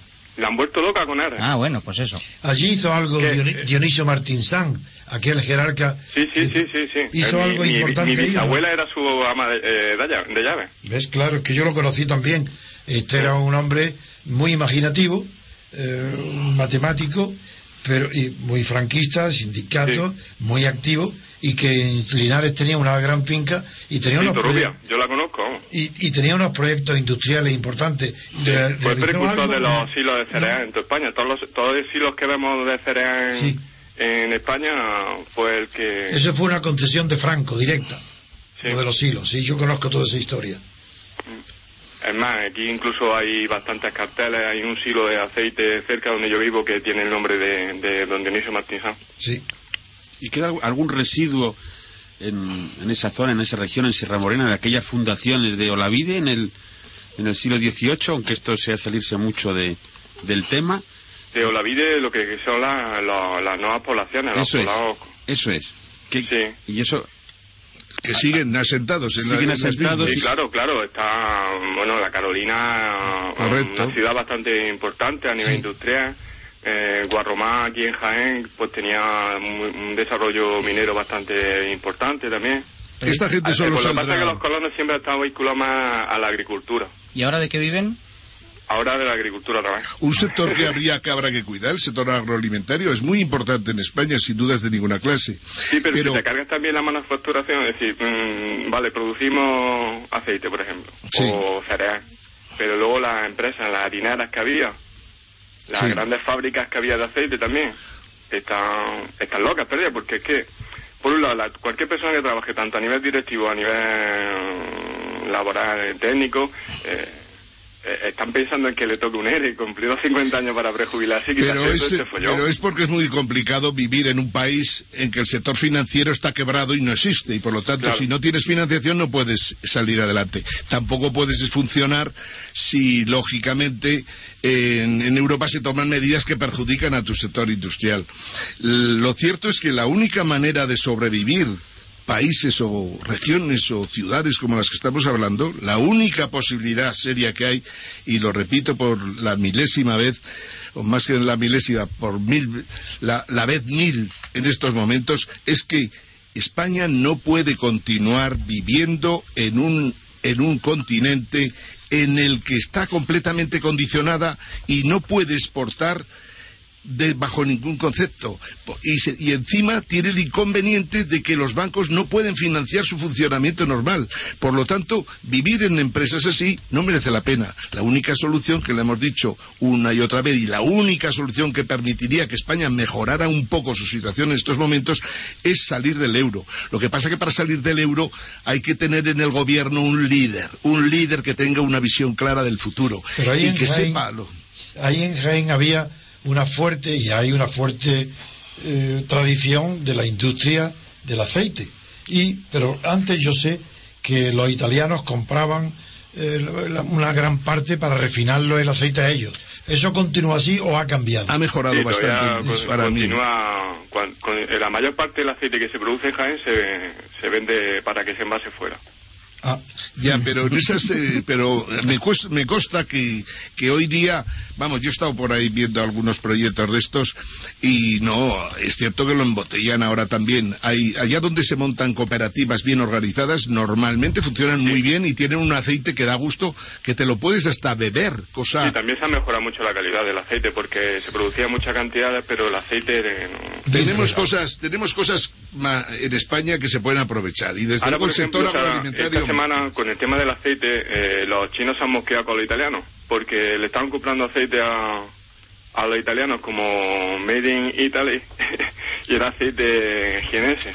Pero eso es un error nuestro. Aquí en, en Jaén ya se, parece ser, por lo menos a nivel de prensa, se- que se están poniendo las pilas para contactar con China directamente porque si quieren comprar el aceite que estaban consumiendo de toda la vida de ellos, que era de Jaén, que, que Jaén, no tienen que pasar por Italia. claro. Sirve- los, italianos le están haciendo a España lo que los jienenses le han hecho a Granada con su aeropuerto, ¿no? La misma Y historia. lo que los chinos y lo que los chinos les harán a los italianos lo que tenemos que hacer es sacar el sistema financiero adelante y volver a financiar a nuestras empresas para empezar a hablar porque eh, lo que hacen los italianos lo podemos hacer aquí en España perfectamente, si es que no hacen nada especial. Y vuelvo a decir, yo he probado los aceites esos simplemente del refino y hacen verdaderas maravillas en Andalucía y no hay No, es que competencia no son refinados, es que son, es que la- el, el mérito de los aceites de Jaén no es que no tiene ningún proceso químico por medio, ¿eh? se hace, la- se trituran en frío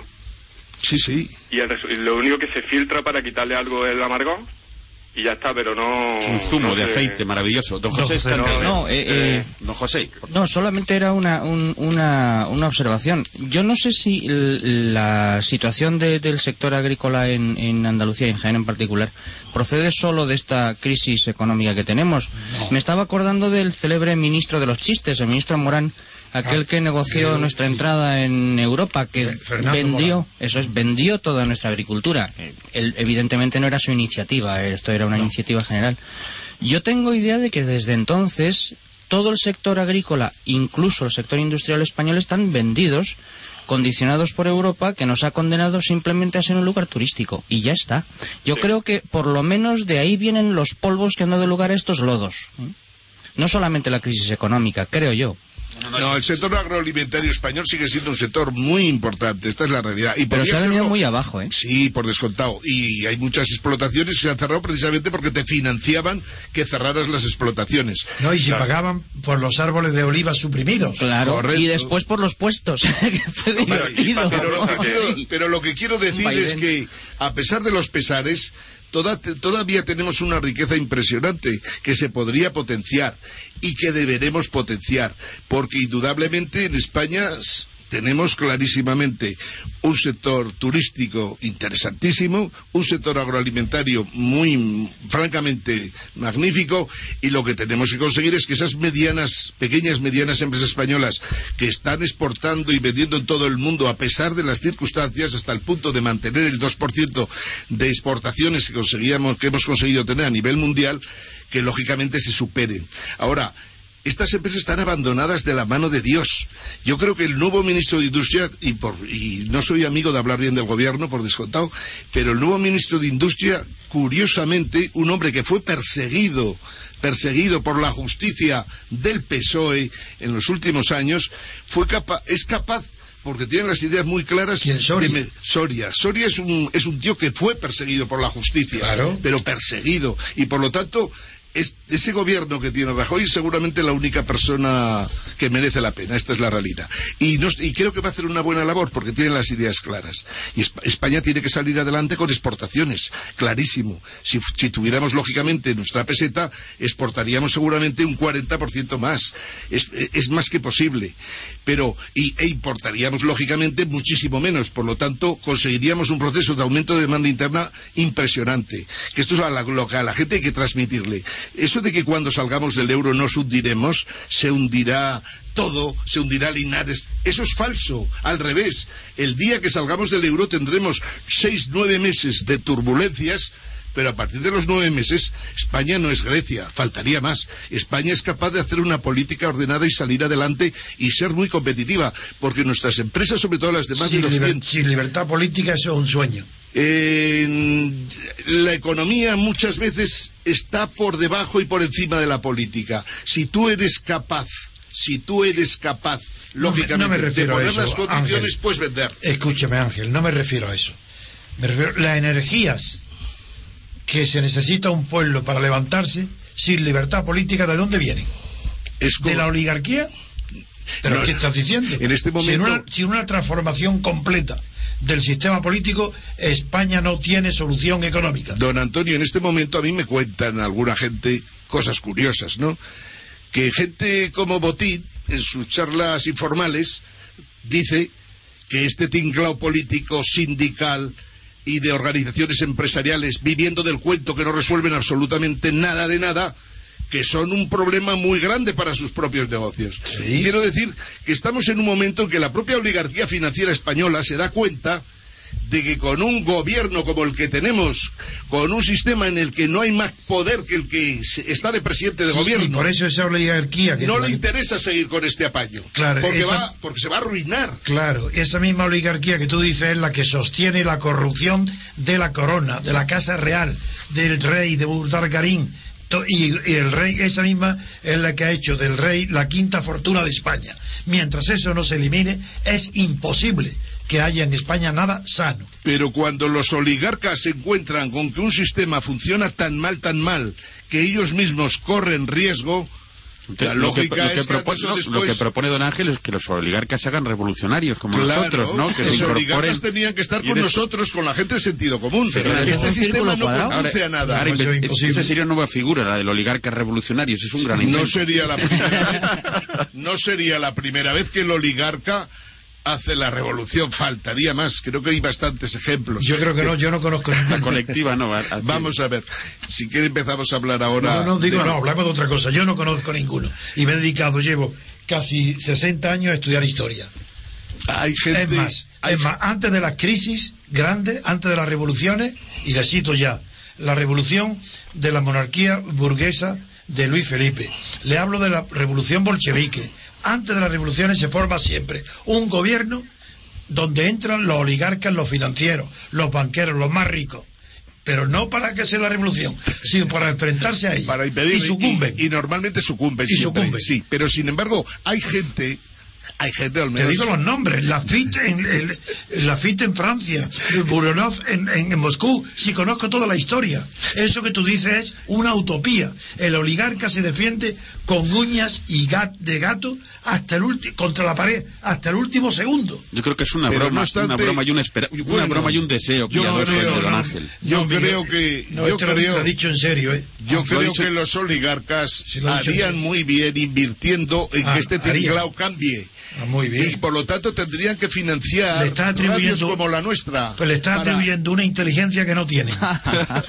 Sí, sí, sí. Ay, que, bueno, no lo sé, en realidad No, tú, son estás hablando, inteligentes, no tú inteligentes. estás hablando como si tú fueras oligarca, lo que tú harías. Una Eso es lo que está una inteligencia. Y eso Una no tiene nada que ver con la realidad. Yo lo que Eh, sé Emilio es Botín- que Emilio Emilio- Botín, por ejemplo, Mira, preparó Botín- toda la política. Yo he conocido al padre de Emilio Botín, al padre. A su hijo este lo consideraba un tonto. Este Emilio sí. Botín es tan, es tan, para que os cuento un, de- un detalle. Yo conozco toda la, llevo tantos años que conozco toda la oligarquía. Bueno, este Emilio Botín, para no gastar dinero, es tan tacaño que lleva eh, latas de sardina para no comer. Eh, cuando está solo, toma esa lata. Y eso me lo contó a mí, es, es sus padres y sus amigos. Bueno, pero eso también lo hace Balmar en Estados Unidos. ¿Quién? Los directivos de Balmar, la mayor distribuidora del Bueno, y- mundo. y, eso, eso con esa Hombre, energía. duermen, duermen en una habitación cuatro para ahorrar, pero Bueno, así bien, es como bueno, se hace. pero esos así es son los como que van a- se- eso es así es como se hacen negocios y beneficios. Bueno, pues despedimos, despedimos ya a don Antonio Torres desde Linares. Muchísimas gracias por entrar hoy también. Muy bien. eh, Muchas a gracias, Antonio. Y veo que continúa usted con su gran sentido del humor, ¿eh? Eh, alegrándonos estos sábados de libertad constituyente. Un millón de gracias y hasta pronto. A vosotros. Hasta pronto, don Antonio Torres. Saludamos ya a Francisco Márquez Rodríguez desde la Alpujarra. Buenos días. Hola, muy buenos días. Buenos días, don Francisco. Buenos días. ¿Qué nos trae hoy? ¿Qué noticias nos trae? Pues tenemos... ¿Quién es mi paisano de Órgiva? Sí, Sí, sí, sí. el de las migas buenas. El de las migas. Pero el de las buenas. Sí, de las buenas, de las doradas, bien doradas. Hubo unas malas. Bueno, Pues no nos hablen las malas. Nuestras noticias en la Alpujarra pues no tienen una repercusión mediática a nivel nacional, pero sí las noticias mediáticas con repercusión nacional nos afectan a nivel local. Y yo he elegido tres, que las divido en política, economía y cultura. En política, el alcalde de Albuñol está dispuesto a cerrar el ayuntamiento por la crisis, No está mal. Eso está muy advierte bien. que si Hacienda no le da tregua, entregará las llaves a quien corresponda. Enhorabuena, es una noticia fantástica de primera plana de los periódicos. La policía local se desplaza en autobús porque no hay dinero para combustible y los trabajadores llevan sin cobrar dos meses. Uh, qué bien. ¿Y en qué, pero y eso en qué se ha gastado el dinero? No, ha sido el anterior gobierno que ha dejado una deuda Ah. de un millón cien mil euros, por lo menos. ¿Y cuántos habitantes tiene? Albuñol. Eh, en Albuñol, Sí. pues unos dos mil y pico habitantes, no Un millón y pico, más, caramba. ¿Está bien? Sí, tres mil y pico. o tres mil y algo. Sí. El problema es que para, una, para un alcalde que no cumple, por, por decirlo, con la legislación, y es que tiene que te- no puede tener más gastos de los ingresos que lógicamente tiene, o sea, re- recauda el ayuntamiento. El problema que tiene es que incumple la ley y que podría ser juzgado precisamente por haber dejado al ayuntamiento en suspensión de pagos o quiebra. Pero ese es el anterior. Estoy hablando del... an- Sí, claro. Bien, bien. Entonces, la realidad es que hay muchos pueblos de España y, y muchas más autonomías por descontado que están en quiebra, de hecho. Y el, pero el problema que tenemos es que no está regulado. Que no está bien regulada la situación. Porque claro, aquí si un ayuntamiento cierra la puerta, el responsable de las deudas de ese ayuntamiento, en principio, no es ni siquiera la autonomía correspondiente, sino que es el Estado español. Por lo tanto, España tiene un problemazo en estos momentos a nivel administrativo y financiero, lógicamente, preocupante. Lo que nos cuentan a- de ese ayuntamiento es impresionante, pero la lógica de ese alcalde es eso, o decirle a los, a los, mu- a los, lógicamente, a los ciudadanos del ayuntamiento que pongan la pasta para poder cubrir esa deuda y Eso así no- poder seguir el ayuntamiento. Eso no lo van a hacer. Un, un millón entre 3.000, ¿cuánto sale por barba? 3.000. En 3.000 habitantes y un millón y medio que deben, ¿cuánto sale por habitante? Un millón y medio, dices Entre para... tres- 3.000 habitantes. Pues oye, sencillito. No, no es tanto. En realidad 500 euros por cabeza. Pero decirle a la gente que pague 500 euros de- por que cabeza es el salario de- para muchos de un mes, a lo Pues mejor. claro. Pero es que están incluidos hoy los indigentes totales, es que la Claro. división no es, no es correcta, porque hay mucha gente que es imposible, que no tiene ni un, ni un euro, Ponle 1.000 euros que están por en la caridad. Y los hijos incluidos, claro. En una familia y los de, niños de pequeños. cuatro personas son 4.000 euritos. Oye, y los recién nacidos están contados. Sí, Eso no puede ser. A mí que la gente vaya en autobús al ayuntamiento me parece magnífico. Eso si, sí. los gobier- si los ministros del gobierno inglés no tienen coche a su servicio más que para actos oficialísimos de mucha importancia, ¿por qué lo van a tener los alcaldes, los empleados del ayuntamiento, etcétera, etcétera? En España nos tenemos que ir acostumbrando, que es la única manera de ahorrar, que coste que tampoco servirá, pero lo primero que deberíamos, o sea, aunque dejaran de utilizar coches, aunque fueran a su trabajo andando los políticos y los funcionarios, No, aunque Soraya- hicieran eso, Soraya en tampoco bicicleta o a caballo estaría bien. Sí, Sí, ahí Soraya, por esas tierras verdad, agrestes de la Alpujarra me Soraya imagino subiendo y bajando sobran- allí don Antonio A Soraya por- lo que Ahí le está. sobran son los 14 asesores de que la tiene. Contraviesa a Sierra Morena a Sierra Nevada y, y- y de En Sierra España se puede ahorrar mucho en gasto corriente por descontado. Pero, Pero a ver mi paisano que cuenta más de, de lo, que ese dijo un asunto económico, otro político, Sí. otro cultural. A ver, Don Pues en Francisco. economía la subida ah, del IRPF nos costará 220 eu- 222 euros más. El mayor peso del remozado IRPF recaerá en su mayor parte en los contribuyentes de las clases media y media baja, cuyos ingresos no superan los 33.000 euros brutos. Una cuestión que afecta especialmente a una zona poco desarrollada económicamente como es la Alpujarra Granadina. Y en cultura, eh, el titular sería El Olivo del Moro. ¿ah? Aún existe la Alpujarra del Olivo donde Abenu Mella Sí. fue coronado rey En de los moriscos. en Valor. Exactamente. La ¿Y se finca se, conoce como la Aza del Moro y está ubicada en, en Valor. Está en Valor, al- Sí. al- cerca de Treveles. Exactamente. Bueno, pues estas serían las tres noticias que ¿Y, yo y he qué piensan hacer con el, con el olivo del moro? ¿Cómo? Aún Pero existe el ¿cuál es olivo. Sí, sí, noticia? aún existe el olivo del Moro. ¿Y cuál es la noticia? ¿Que lo van a declarar bien nacional o qué? No, que ha parecido como que todavía existe, que la gente va a visitarlo y es como un- algo Es de un interés lugar de peregrinación. Ah, de- Sí, el algo- turismo- algo así. Para el turismo está muy bien. Sí. Pero yo creo que son fue en el, fue en el siglo XVII cuando lo, se fue la guerra de los avenzarrajes que motivaron las novelas de Chateaubriand y, y este se llamaba Fernando de Córdoba y Valor, que era un cristiano convertido al Islam y fue derrotado en las célebres batallas luego que terminó cerca de Loja. Pero eh, esto fue en 1600, hace casi 400 años. No, allí no hay ningún olivo que tenga 400 años, porque los que hay eh, de 400 años están todos en el litoral. Será un hijo de aquel árbol. o un nieto, un bisnieto. Pero desde luego muy atractivo para el turismo del norte Hombre, de África. hombre, además, Pues el- habrá que subvencionarlo, ¿no? además Habrá que darle paisaje, subvención el al olivo. no podéis imaginar, es una belleza absoluta. Desde allí, de- se ve desde allí, se ve hasta el mar, se ve la, la- la costa en, de Motril y de Almuñeca, se ve desde allí arriba, desde cerca de, de- de Treveles. Bien, muy bien. Sí, podría ser un lugar muy apropiado para que este alcalde que, que soluciona de modo definitivo la crisis política y económica entregando las llaves, las fuera a depositar allí al pie del olivo del Pero Moro. felicito a mi paisano No, por hombre, la- no, lo que tendría que hacer es promover el turismo del norte de África allí. Lo malo que no se los quieren Pero allí se han después. establecido ya unas comunas de, de hippies. Ahí está lleno de, de hippies ingleses. Ay, caray. Pues Ya, entonces, están, ya le han cogido el sitio. pues sería una buena marca. eh, fanatismo islámico con Como ingleses. liberales ingleses estilo hippie. Bueno, yo le doy la enhorabuena a mi paisano, no por ser mi paisano, sino porque ha hecho muy bien, esquemáticamente y perfectamente la información que correspondía. Sí, de señor. Albuñol, de Recultural, perfecto. Enhorabuena. Muchas gracias. Un millón de gracias, don Francisco. Pues enhorabuena, Francisco Márquez Rodríguez desde la Alpujarra y hasta siempre, don Francisco. Pues un cordial saludo y muchas gracias. Un placer tenerle aquí. Hablamos ya con un viejo conocido del programa, claro que sí, con don Carlos Angulo desde Valencia. Muy buenos días. Pues buenos días a todos, ¿qué tal? Buenos días, Carlos, ¿cómo estás? Pues nada, muy bien aquí en Valencia, ¿qué tal andáis por ahí? Bien, también hoy... Económicamente mejor que en Valencia. sí, porque aquí la verdad es que vamos, es una de las cosas que iba a comentar, no sé si lo habéis comentado antes, Eh, empezar por ahí por lo de Moody's, el tema de la calificación que ayer ya nos dejaron en bono basura al gobierno de la Generalitat.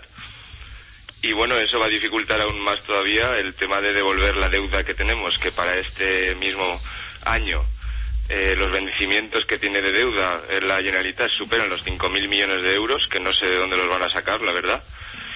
Y, y bueno, que como anécdota puedo contar, por ejemplo, pues el tema de los bonos patrióticos que se sacó el año pasado, que son estos bonos los que han calificado como bono basura, por ejemplo, pues que un, un conocido mío, que, bueno, ellos trabajan, es un industrial valenciano, que trabajan con pólizas de crédito con el banco y en concreto, por ejemplo, con el Banco de Valencia, que hoy está rescatado, recordemos, y ya hace un año ya le ofrecieron para renovar la póliza de crédito que le intentaron coaccionar para que al, al, contratar la, pólica- la póliza de crédito se quedara con unos bonos patrióticos también. Y bueno, menos mal que no lo hizo porque se hubiera quedado bastante plano. Bueno, la segunda, la segunda cuestión que quería tocar hoy era el tema de Caxa, el tema de la ciudad de los artes y de las ciencias, que cada vez que salen más cosas, pues estamos viendo que la gestión ha sido desastrosa, que la deuda que se va almacenando también en todas estas instituciones públicas que no forman parte directa del gobierno, pero que están ahí. Por ejemplo, Caxa, que es la ciudad de las artes y de las ciencias, en donde vemos que, eh, por ejemplo, eh, gente que ha sido gerente de, este, de esta ciudad, de las artes y de las ciencias, como pueden ser el actual director del que es ahora el Instituto Valenciano de Finanzas, el Jorge Vela, que fue el que dio directamente la orden a la entonces eh, directora del centro para que, por ejemplo, manipulara un informe para que poder justificar una de las subvenciones que se había dado a, a NOS, al Instituto NOS. Y bueno, ya hemos sabido que... Urdangarín. Sí, al Instituto NOS de Urdangarín, efectivamente. Y bueno, hemos sabido que al final eh, de lo que dependían estas decisiones de contratar a Urdangarín, hemos, hemos sabido por la prensa que todo dependía del hermanísimo del conseller Camps, de Gerardo Camps, que era al final el presidente del consorcio y era de donde partían todas las órdenes de, de contratar y renovar con el Instituto NOS. O sea que al final le estamos sabiendo que son contactos al, a alto nivel, ¿no? O sea que no es solo una decisión de que Urdangarín haya ido recogiendo o pasando el, el sombrero, ¿no? Sino que también vienen inducidas esas, esas donaciones desde, desde arriba, desde el poder político. Don Carlos, perdone que le interrumpamos un momento. Creo que a don, Je- a don José Escandel, valenciano de Pro, le ha tocado a usted la moral y ha hecho unos gestos, unos aspavientos y queremos que intervenga para aclararnos qué significa. No, pues que me hace mu- sufrir mucho todo esto que está contando. Y, lo lamento muchísimo. Soy, yo soy de Carcagente, uno de los municipios más endeudados de toda la comunidad valenciana, gobernado por el PP desde hace muchísimos años. Y debemos hasta la camiseta. No, no los 500 euros que nos salía antes, debe de ser muchísimo más. Eh, es, es una plaga como la langosta la que nos ha caído encima, con, con todo el aspecto de, de gente burguesita y bien acomodada que tienen los del PP, y con, con el tirón electoral que tienen, que tienen eh, sorbido el seso a todos los valencianos. Y, y eso es porque usted está tirando solamente de una puntita de la, de la, de la alfombra que tapa mucha porquería. Si nos imaginamos a partir de lo que usted cuenta lo que puede haber, el lodazal, valenciano puede ser espantoso, ¿verdad? Y don, don Lorenzo, don José Escandel, eh, va a continuar su intervención, aunque él es hombre de, muy contenido, no es un hombre de gestos, pero quiere también intervenir. Adelante, En, primer lugar, buenos días, Carlos. Eh, buenos días, Lorenzo, ¿qué tal? Hace, hace tiempo que no se te ve por aquí. sí.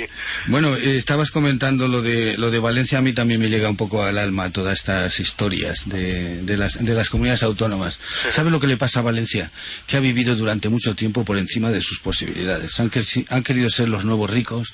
Han inaugurado entre aeropuertos. Serán los políticos, ¿no? Sí, sí, Sí, los sí, políticos. esa- a, eso, a eso me Ah, refiero. vale, vale, vale. Es que me- decía, decía Angulo que apenas... por, por alusiones. Por alusiones, de- si no le va, a, Perdona, no le va a permitir don, don Vale. Ni una sola inexactitud. Perdona, don Lorenzo. Vale, vale. Eh, el- lo que le pasa es que han querido eso. Fardar. Hacer, a- exactamente, hacer eh, mausoleos, hacer aeropuertos ahí, que vamos, con estatuas, hasta eso no lo hacen ya ni en Corea del Norte, por favor. Eh, eh, ciudades que no han servido para nada, ciudades de estas de la cultura, eh, institutos, fundaciones, ahí tienen, que corten eso y ya verás cómo pagan las deudas. ¿Serían capaces de hacer eso? ¿A que Sí, no? mira, un- Es imposible de pagar las deudas. No nos equivoquemos, que siempre cometemos ese error. Mira, para empezar, en, en Las pagar. en Valencia, en la comunidad valenciana, hay una cosa que funciona maravillosamente bien, que es el mundo de la corrupción. Allí, allí, como ocurre también en Cataluña, no ocurre tanto en otros sitios, curiosamente, porque, por ejemplo, en Madrid, la corrupción tiene un color. Pero es que en la comunidad valenciana, los despachos que gestionan proyectos, por decirlo de alguna manera, es que están formados por gente del Partido Socialista y del Partido Popular. Entonces la cosa se complica, porque los que tenía, el que tenía que controlar al otro resulta que está compinchado con el otro.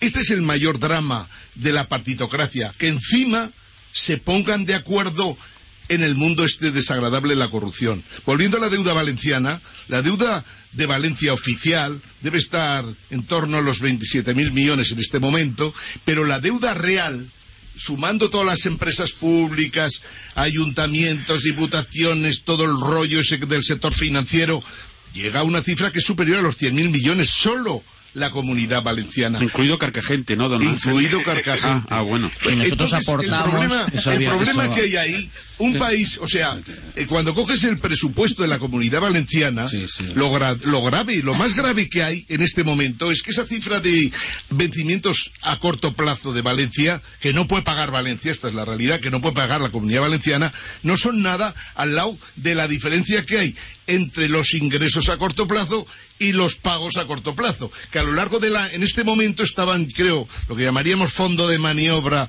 de un presupuesto, digamos, autonómico, es negativo en casi 10.000 millones de euros. Por lo tanto, quiere decir que no pueden pagar a nadie, no pueden pagar ni los sueldos de la gente. ¿Y qué Por lo- pasa con las farmacias? ¿Qué pasó? pues eso es lo que está pasando, que no les han pagado. Van, a- van atendiendo, dicen, al próximo viernes les pagaremos un 20%, pero en realidad lo que están haciendo es cerrando pequeños y medianos y- empresarios y comercios de lo más pequeño, por descontado. Ahora, el problema, que porque en el fondo donde tenemos que ir es al problema de verdad.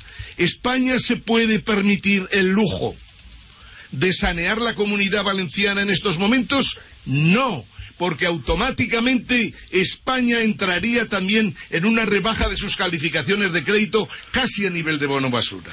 Sí, está Este es sugiriendo, el drama. está usted sugiriendo, don Ángel, No, que no, este era un buen momento para que el- el- la comunidad valenciana entregara las llaves también. Exactamente. Al Estado, igual y que el Estado, lógicamente, la interviniera completamente y visto lo visto, porque aquí es imposible encontrar un político que sea buen gestor, es completamente imposible. Por eso cuando se dice nacionalizar la banca, sí, pero cuidado, que no la coja ningún político, si no te lo cierran todo. El problema que tenemos en este momento en la comunidad valenciana, que tampoco tiene tradición a nivel de ciudadano de una comunidad distinta a España, es que la lógica sería que aprovecháramos para un trocico más de España, pero España pura, la comunidad valenciana, la saneamos, desde luego, la recuperamos, pero se acaba la comunidad valenciana como que habrá acabar con la comunidad mar- murciana, la aragonesa, etcétera, etcétera. Don Carlos Angulo, adelante. Pues nada, sí, por, sí. por continuar ya con todo este detritus que va saliendo, está el tema de la depuradora de aguas residuales, que cada día también vuelve a salir alguna cosa más, y en concreto ayer salieron las declaraciones del exedil del Partido Popular y es trabajador de la depuradora, en, trabajador de la depuradora entre el 97 y el, dol- el 2004, el señor Carlos Jimeno, que acusó ayer a su partido de estar eh, las irregularidades, no, no comenzar simplemente como están investigando ahora de 2000 cu- entre 2004 y 2010, sino incluso antes de 2004. Este trabajador eh, trabajó en la depuradora hasta 2004 y ya dice que las irregularidades ya vienen desde mucho antes. Entonces, la pieza que está investigándose en los juzgados, que es solo hasta 2004, pues a lo mejor ahora todavía se amplía y vamos viendo cómo la recogida de lodos eh, pasa a depurarse no en la depuradora, sino en los bolsillos de todos estos políticos corruptos que han ido gestionándola. Entonces, pues... Eso quiere decir que llegaría a la época de Zaplana. Pues sí, efectivamente. Claro, de hecho, es, es de sentido común, vamos. Sí, sí. De hecho, todo el problema nace porque cuando gana Zaplana las elecciones, las primeras elecciones que gana Zaplana no las gana con mayoría absoluta y entonces necesita pactar con Unión Valenciana. Y de ese pacto con Unión Valenciana, que aquí es conocido como el pacto del pollo, por- porque se ve que Zaplana acuñó una frase, algo así como diciendo tranquilos que hay para todos, y nada, pues a Unión Valenciana le tocó precisamente la gestión de esta empresa de recogida de residuos y fue ahí donde nació, pues bueno, todo el, el- el- el- la organización delictiva o como lo llamemos para poder sacar partido de Eso es clavado a la mafia, vamos, a la política y mafia napolitana, vamos. Así es como funciona, se reparten las cosas como sí, como se reparten los pollos. Faltaría más. sí. Sí, sí, efectivamente. O sea, es que eh, he leído algún informe que ha salido aquí en la prensa sobre este, sobre esta depuradora y sobre la historia de esta depuradora y cómo han ido pasando los gestores por ahí, todos eh, provenientes de la política, de, de Unión Valenciana o del Partido Popular luego. En concreto, uno de los gerentes que ha tenido eh, este consorcio de depuradora eh, empezó como concejal de Unión Valenciana en el Ayuntamiento de Valencia, pero es que continúa como concejal ahora del Partido Popular. O sea que... Eso es lo que les pasará a los del PSOE próximamente, que irán entrando poco a poco en las filas del Partido Popular. Claro, claro, supongo que sí, porque al final eh, aquí en Valencia el PSOE está mm, acabado, sin ninguna posibilidad desde hace muchísimos años. Y, y bueno, es una vergüenza porque yo conozco gente, por ejemplo, de la ejecutiva local que ha estado en la ejecutiva local de aquí del PSOE y ya nos ya- él ya lo comentaba conmigo, que aquí el PSOE ya ni siquiera quiere gobernar, es que se conforman con estar en la silla del segundón con el sueldo asegurado y protestando contra Rita Valvera una vez al mes en la prensa para cumplir con su con su imagen pública de que protestan contra el gobierno, pero vamos, que no hacen nada ni tienen ninguna ni siquiera ninguna ambición de llegar al poder, ¿no? Le- les sobra con lo que pueden con lo que pueden alcanzar a coger desde la oposición. Y bueno, pues así estamos desde la Comunidad de Valencia eh, en esta- a estas alturas de 2012. Yo no sé si llegaremos a la primavera, la verdad. La verdad que sois la segunda comunidad en deuda de toda España, pero yo creo que las cifras que se dan son falsas. Por lo tanto, tenéis un, ratio que impresiona y que asusta, y creo que es el momento para que nos planteemos seriamente, pues sí, se sanea Valencia, desde luego, pero la autonomía no tiene el menor sentido, porque no puedes poner la- eh, una comunidad de esa importancia en manos de irresponsables. Mm. Bueno, pues don Carlos Ángulo, muchísimas gracias por entrar aquí este sábado. Un placer escucharle esta semana durante dos veces. Nada, muchísimas gracias a vosotros y a de vuestra disposición para cuando necesitéis. Gracias, Carlos. Eh, Un abrazo a todos. Un abrazo muy fuerte. Un abrazo, don Carlos. Las 10 de la mañana vamos a hacer una pequeña parada para publicidad y sobre todo para visitar www.diariorc.com y enseguida volvemos. Hasta ahora. Mírate a los ojos. ¿Los dejarías en manos de cualquiera? Cirugía Ocular de Madrid. A tu lado, uno de los más modernos e integrales servicios de oftalmología de nuestro país. Todas las especialidades dirigidas por brillantes y prestigiosos profesionales. Área de oftalmología general, cataratas, patologías de la retina.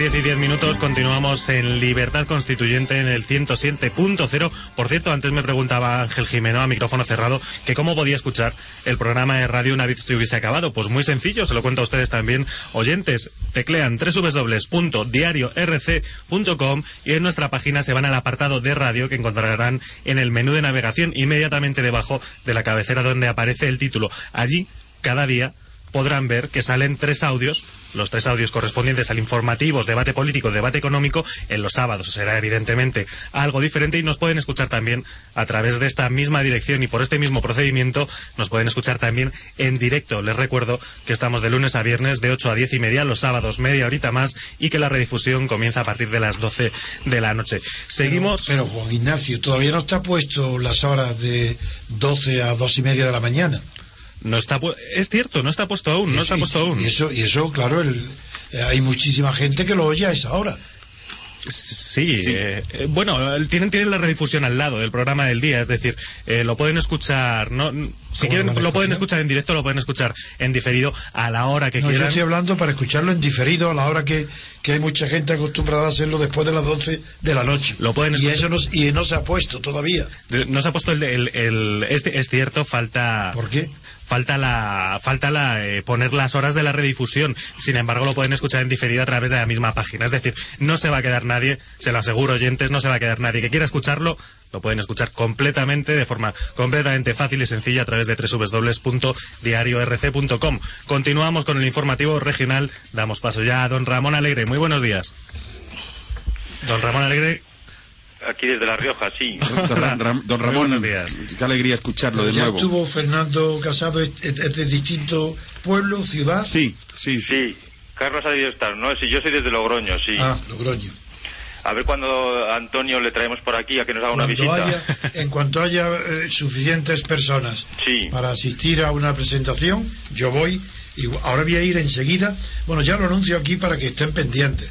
Lo primero, el día 19 me graban en Telemadrid eh, solo, para porque se ha negado, a lo mejor lo arreglan, porque habían preparado un programa en Telemadrid, eh, Fernando Sánchez Drago, eh, sobre monarquía o república. Y habían invitado a Jorge Bestringe, a Pilar Urbano y a mí. Pero parece que Pilar Urbano no ha querido que sean juntos. Eh, Si la convence, serán juntos, si no, se harán por separado 20 minutos a cada uno. Y, eh, pero no se emitirá ese día. El día. Yo grabo el día 19 y se emitirá mm, dos o tres días después. No, ya, ya, ya lo diré. Pero el día 20 me voy a Alicante a presentar, a dar una conferencia en Alicante, en- a dos conferencias en Alicante. Entonces, después de eso, yo voy a cualquier sitio que me llame. Pues en eso estamos. A ver Don si Antonio, eso que ha dicho ahora es impresionante. Que en Telemadrid. Voy a decir por qué. Es- sí, señor. Es impresionante. Esto es Sí. una noticia, pero de primerísima Sí. categoría galáctica. Es la primera vez, lo digo aquí por primera vez. Algo pasa en casa de Esperanza Aguirre. En nuestro, no, sobre todo, te voy a decir por qué es significativo. Aparte de que en nuestro diario ya le doy como es natural la autorización para que lo publiquen. Porque lo tengo confirmado porque tengo una email ya confirmando. Ya no, ya no pueden dar marcha atrás sin que hubiera un escándalo. Pero hace dos meses, cuando, cuando le hizo un poco antes de hacer la entrevista a Pedro J con su estrambótico libro sobre la Revolución Francesa, fi- figuraros lo que va a saber ese periodista de la Revolución Francesa, que es una maravillosa, eh, maravilloso periodista, sobre todo empresario, para ser un periódico de una tirada enorme, y endeudarlo con una cifra más enorme todavía. Pero bien, eh, de- después, poco en ese tiempo, eh, me quiso, me llamó eh, eh, este Fernando Sánchez Drago para que yo presentara mi libro sobre la Revolución Francesa. Y se lo prohibieron. Quiso hacerlo, preguntó y se lo prohibieron. Y de eso no hace ni dos meses. Entonces algo está cambiando. Para que en dos meses, en una hora de máxima audiencia, porque se va a emitir a la- no, no, no sé a de máxima audiencia, no, pero a las 12 o a la 1 de, de la noche, que tiene mucha gente oyéndolo. Telemadrid. Pues eh, sí, es verdad que es significativo. Tiene razón. Y eso eh, revela que tiene instinto político. Don Ramón Alegre, alégrenos la mañana de, desde mi- Logroño. A ver, en relación un poco con lo que habíais hablado antes sobre el- la concentración del poder político en, en cuatro o cinco personas por comunidad autónoma, Exacto. yo creo que en la comunidad de La Rioja es aún menos, es en una, ¿no? ¿Quién es? eh, ¿Se puede decir la persona en La Rioja para que lo conozca el pueblo llano? Nuestro presidente. Bueno, eh, el presidente de los, de los demás, no, no es, no es el nuestro concretamente de los del movimiento, pero bueno, es el presidente de la comunidad de La Rioja. ¿Y cómo se llama? Pedro Sanz. Ah, Pedro Partido Popular, Ah, desde sí, hace ya sí. muchos años. Mirad, os- leo un momento el comentario que he Sí. preparado. El Consejo de Ministros de 30 de diciembre del año pasado... Hombre, eso se hace sin decir que se lee. Ah, bueno, pues no lo No, leo. no, no, no, léalo, léalo. No, No lo leo, si entonces. digo que sí, pero que no digas que se lee, hombre. Eso es de novato. Nombró delegado del Gobierno en La Rioja el Consejo de Ministros de 30 de diciembre de 2011. Bueno, tal nombramiento creo que a mi juicio supone la- más clara prueba de que el Partido Popular, antes el PSOE, por supuesto, ¿eh? no solamente es que no pueda merecernos el más mínimo respeto a quienes despreciamos a todo cómplice de este régimen antidemocrático, sino que tampoco debería merecérselo a quien considere que en España existe democracia con instituciones políticas dignas de tal sistema. ¿Y por qué? Vamos a ver, mira, eh, mirad, eh, dicho nombramiento demuestra que los partidos políticos que soportamos desprecian absolutamente las mismas instituciones para las que exigen a sus crédulos seguidores respeto y acatamiento, diciéndoles con engaño que son la esencia de lo que ellos, mintiendo, llaman democracia. Un delegado del Gobierno debe, conforme a la legislación, velar por el cumplimiento de las competencias del Estado y la correcta aplicación de su normativa. Pues bien, si repasamos el currículum político de nuestro nuevo delegado, veremos que es imposible que cumpla con el deber que su cargo le impone, pues toda su carrera política la ha desarrollado en La Rioja, dentro del Partido Popular Riojano, y por ello, gracias a quien manda desde hace muchos años en este partido y que es además, y también desde hace muchos años, como os he dicho, presidente de la del Gobierno de la Comunidad Autónoma. El ínclito delegado, funcionario de carrera, después de desempeñar altos puestos funcionariales de designación política, fue nombrado consejero, ocupando el cargo entre 2003 y 2007. En el año prefirió prestar sus servicios a una empresa privada del sector de la construcción. Qué goloso sector, ¿verdad? Durante muchos años. Sin embargo, este abandono del servicio público por el cálido abrigo del ladrillo no le impidió que, a la vuelta de estos últimos cuatro años, precisamente sí, una vez hundido el sector de la construcción, el nuevo gobierno autonómico del PP, surgido de las últimas elecciones autonómicas, le, nombrara de nuevo alto cargo funcionarial. Cometido que apenas le entretuvo unos meses, pues el Partido Popular Riojano le colocó en su lista electoral de senadores por La Rioja y resultó elegido. Un mes de- después de tales elecciones, como ya sabemos y os he dicho, ha sido nombrado delegado del gobierno. No se le podrá negar al señor que en el Partido Popular Riojano tiene un gran valedor. Eh, con este bagaje se supone harto difícil que el preboste ose toserle a nuestro presidente autonómico. Es decir, el Estado no ostentará realmente representación alguna en nuestra comunidad autónoma. Pues si un representante no se debe sin a su representado, nuestro delegado, lejos de deberse al Estado, no se debe ni tan siquiera a otra institución, sino lisa, llana y tristemente a una persona. Y esto es lo más fuerte, porque en definitiva el Consejo de Ministros del Gobierno del Estado, de la Nación, del Partido Popular, ha consentido que la representación del Estado en nuestra comunidad autónoma deje de tener importancia alguna. Y luego, algunos seguirán creyendo que con este régimen que padecemos, España conseguirá solución para sus gravísimos problemas. Esta era mi reflexión que os quería trasladar. Bueno, eso no se lo cree nadie ya, ¿eh? De que este estado del que gozamos o que del, del, eh, del que no podemos prescindir de a la gente una mínima seguridad. La realidad es que creo que el 80% de los españoles no tenía la menor confianza en Rajoy y vistas sus actuaciones todavía todavía hay muchos más que tampoco la tienen en este momento. Lo que quizás se puede decir, eh, en cierto modo, en contraste con lo que tú señalas, si me permites, es que no está para nada claro que la figura del delegado del gobierno tenga sentido. Porque el Estado en cada comunidad autónoma es la comunidad autónoma. Propia y rigurosamente. Los ayuntamientos, las comunidades autónomas, las diputaciones y el gobierno central son Estado. Todos son Estado. No son poderes distintos. Luego, el representante del Estado, propio y rigurosamente en cada comunidad autónoma, es su presidente, no tanto el del gobierno, entiendo yo. Lo que pasa que es una figura, en efecto, redundante y, por tanto, pues José, estúpida. José, como eres conocedor de la filosofía aplicando el axioma de Rousseau, donde esté presente el quien sea, no cabe la representación. Claro. Así, para que haya representación tiene que haber ausencia. Como tú estás diciendo, aquí son la autonomía son Estado, pues no cabe la representación porque hay el Estado. Eso es. Oye, no, este- no está ausente. Sí, claro. Y en no este- cabe la Y en representación. este caso, el delegado del gobierno, eh, claro, es un delegado del PP, en realidad es un delegado del partido gobernante, Eh, eso es- pero, además, interesante pero además No, no, un momento, un momento, que también es Estado, porque son órganos del Estado definidos así por Eso la jurisprudencia es, científica. De Bonn, son, los partidos estatales son órganos del Estado, por tanto también son Estado. Exacto, Solo que además este delegado no viene del gobierno de Madrid, sino ya estaba allí en la, ya Es- estaba allí en la Rioja. Es Ya el lenguaje nacionalista el que nos ha acostumbrado a pensar que Estado es solamente el gobierno central. Cuando los, por ejemplo, los catalanistas dicen, eh, contrastan su país con ese término con el Estado, eh, el Estado lo están restringiendo solamente al poder central. Sí, lo que Cuando- pasa es que cuando lo- no es verdad. Lo que yo quería poner de relieve es que eh, este, este régimen que crea unas leyes, ¿no? Para sostenerse y entre esa, hay una ley eh, y la, la propia Constitución establece que el delegado del gobierno tiene que cumplir unas funciones en la comunidad autónoma que nos gustará o no, pero las propios vale eh, que nos gobiernan han creado esas leyes. Pues bien, está tan grande el desprecio de ellos hacia lo que ellos mismos crean que es que se cargan hasta las propias instituciones que les sostienen a ellos mismos Sí, y nadie dice nada ni les afea las, las- su actuación. Es decir, si, unos, si el- los partidos actuales que, eh, legislan y eh, crean la figura del delegado del gobierno, ellos mismos, por lo menos por decencia, si es que tuviesen algo para ellos mismos, tienen que cumplirlo la- con la legislación. Pero es que no la cumplen ni ellos mismos, que es lo más grave. Y es lo que quería poner un poco de relieve, ¿no? Hemos dicho que aquí en España, como dice don Antonio, hay un poder Claro. y tres funciones. Y con todos los respetos a que, le- a que las autonomías forman parte del Estado, pues sí, de, jurídicamente es cierto. Pero en la práctica no.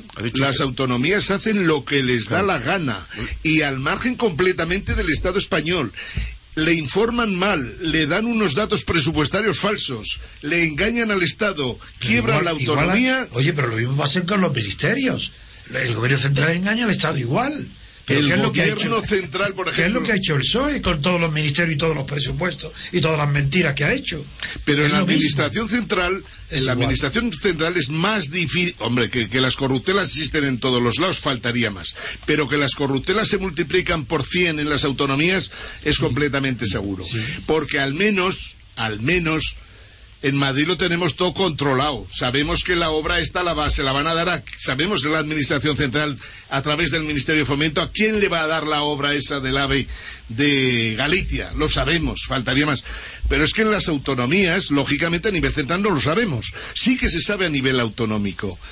Este, este, este es el problema que realmente tenemos. Sí que las autonomías son Estado, faltaría más, pero en la práctica son estados fallidos, son, son regiones que de repente se consideraron que podían ser estados y de hecho prácticamente tienen la, el 90% o el 99% de las funciones que tiene un estado y porque gracias a Dios no se les permite por el tomar decisiones de política monetaria ni se les permite endeudarse por libre. Eso lo tienen que consultar. Pero como tampoco respetan la ley, también se endeudan a través de bonos patrióticos o cualquier figura que se les ocurre. Y ese es el drama de España, que encima que montamos un Estado autonómico desastroso, encima no lo hemos controlado y por lo tanto tenemos una bomba de relojería ahí. Ya ni de relojería, ya está yo. Bueno, pues vamos a despedir y agradecer, por supuesto, a don Ramón Alegre su intervención. Muchísimas gracias. Un abrazo a todos. Gracias, don. Ramón. Muchísimas Un gracias. abrazo, Un abrazo a todos. Y creo que vamos a intentar, por segunda vez en esta semana, eh, conectar con un miembro destacado de, de nuestra plantilla de corresponsales, un corresponsal que los que nos sigan diariamente recordarán intervino desde Polonia. Tuvimos un montón de problemas. Del niño llorando. Efectivamente, bueno, además no solo el niño llorando, sino que además también tuvimos un montón de problemas con la conexión, Skype y ya saben, estas cosas de las nuevas Oye, estoy tecnologías. lo que saber si no soy yo no. Efectivamente. Entonces, me parece que ya le tenemos, eh, parece ser que... eh, Creo que sí que ya le tenemos, efectivamente, don José María Alonso. Muy buenos días, don José María Alonso. Muy buenos días. Una sola vez lo voy a decir buenos días, que otro día Antonio me regañó.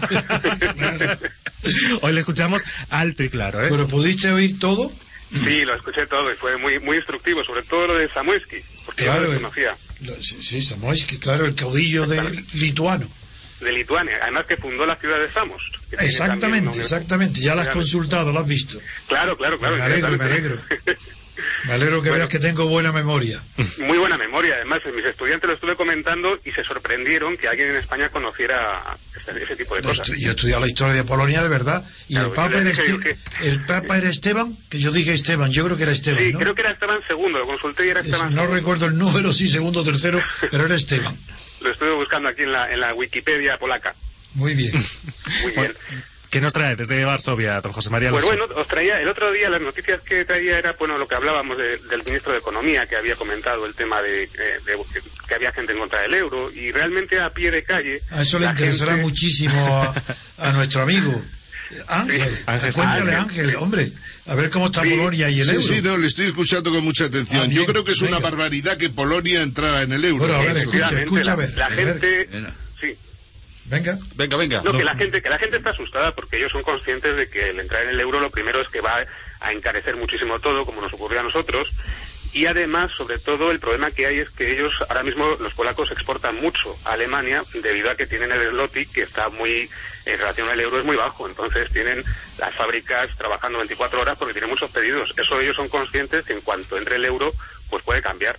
Y claro, de esa manera, pues también subiría un poco el paro, ¿no? Un poco el paro. Eso entiendo. Al 20%, pero Al vamos, 20%, en bueno, días. No he querido decir una cifra porque tampoco me quería pasar, pero efectivamente, o sea, es, No, están viendo cada delante, vez... y que estando delante Ángel y menos es peligroso dar cifras. Es dramático. Eh, eh, es- Polonia está en una situación, pero genial, como nunca ha estado. Y lo que tiene que hacer es no entrar en el euro. Porque una vez que entre, es como si te ponen unos grilletes en los pies y unos y en las manos. Y es más, y no solo eso, sino que encima tienes que aguantar toda la manipulación sobre toda la población polaca para tragar que el euro sirve para algo. Lo cual es una aberración. Polonia tiene un país maravilloso, tiene, en fin, perdona, me están diciendo que te deje hablar a ti, con que adelante.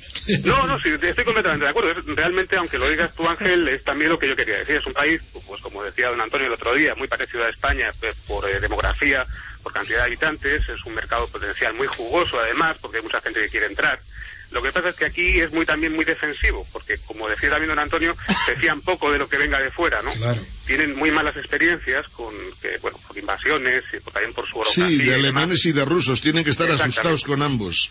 Y de, y de suecos, también vinieron los suecos una vez. Ah, O sea, de Carlos XII. claro, lo que pasa es que como no hay, hay montañas al sur nada más, o sea, la, historia de la invasión de Polonia por Carlos XII es una maravilla contada por Voltaire.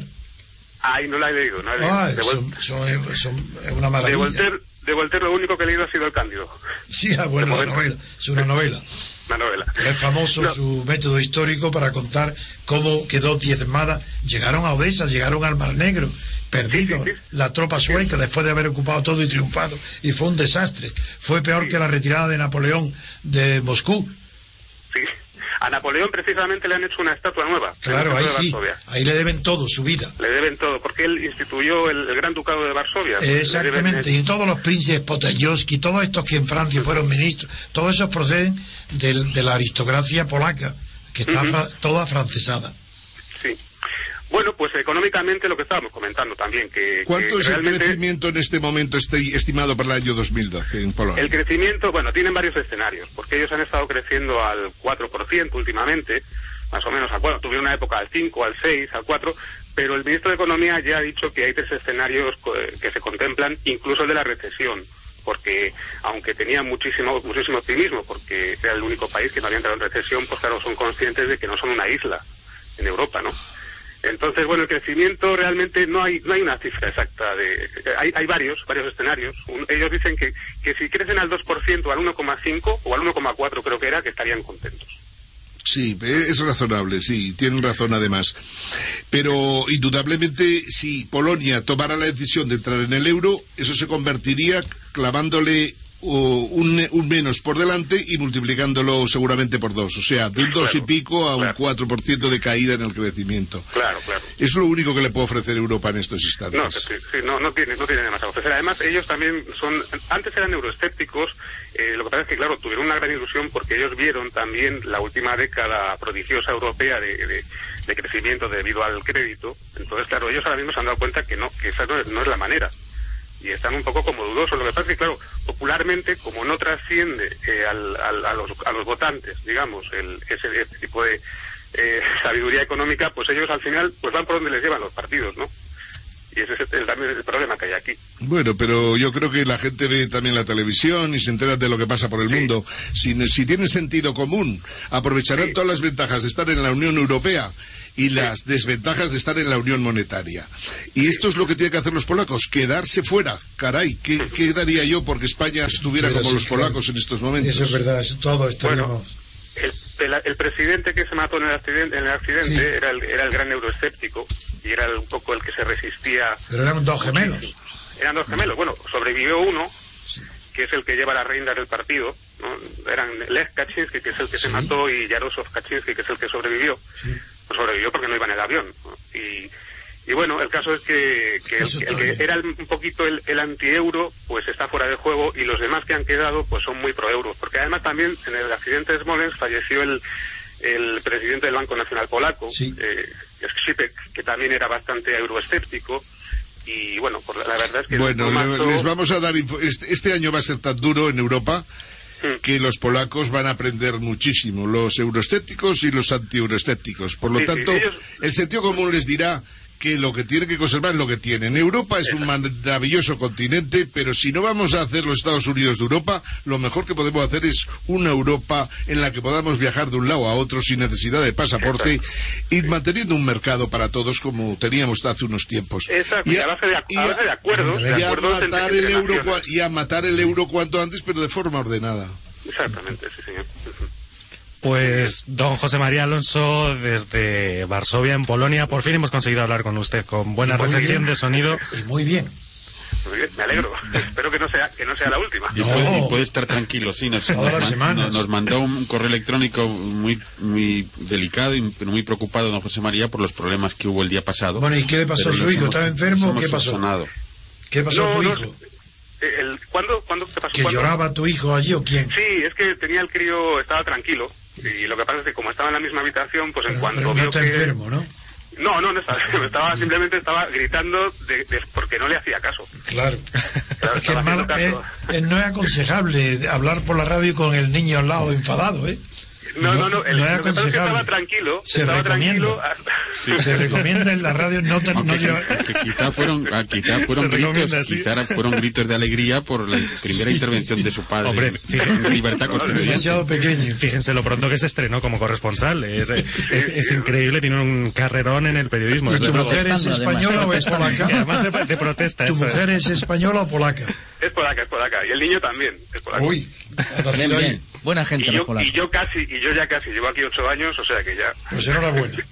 Pues, Muchísimas gracias. enhorabuena. Un, sa- un saludo a don José María Aguilar, Aguilar también, ¿eh? Muchísimas Que gracias. no a, Muchísimas gracias. Pues don José y a María. Y la- y a todo el equipo. Y a Ángel Jimeno, que va a ser tu látigo permanente, ¿verdad? Y látigo permanente, pues estoy Para cifras, encantado, para- No, encantado. no. Apre- aprenderé mucho de Don Ángel, me ha gustado mucho lo que has dicho sobre Polonia es un país que, que por cierto admiro Claro. Muy bien, pues aquí estáis bienvenidos, ¿eh? Sois bienvenidos cuando pues queráis venir. cualquier día nos damos una vuelta tenéis un, un guía, un guía español, además.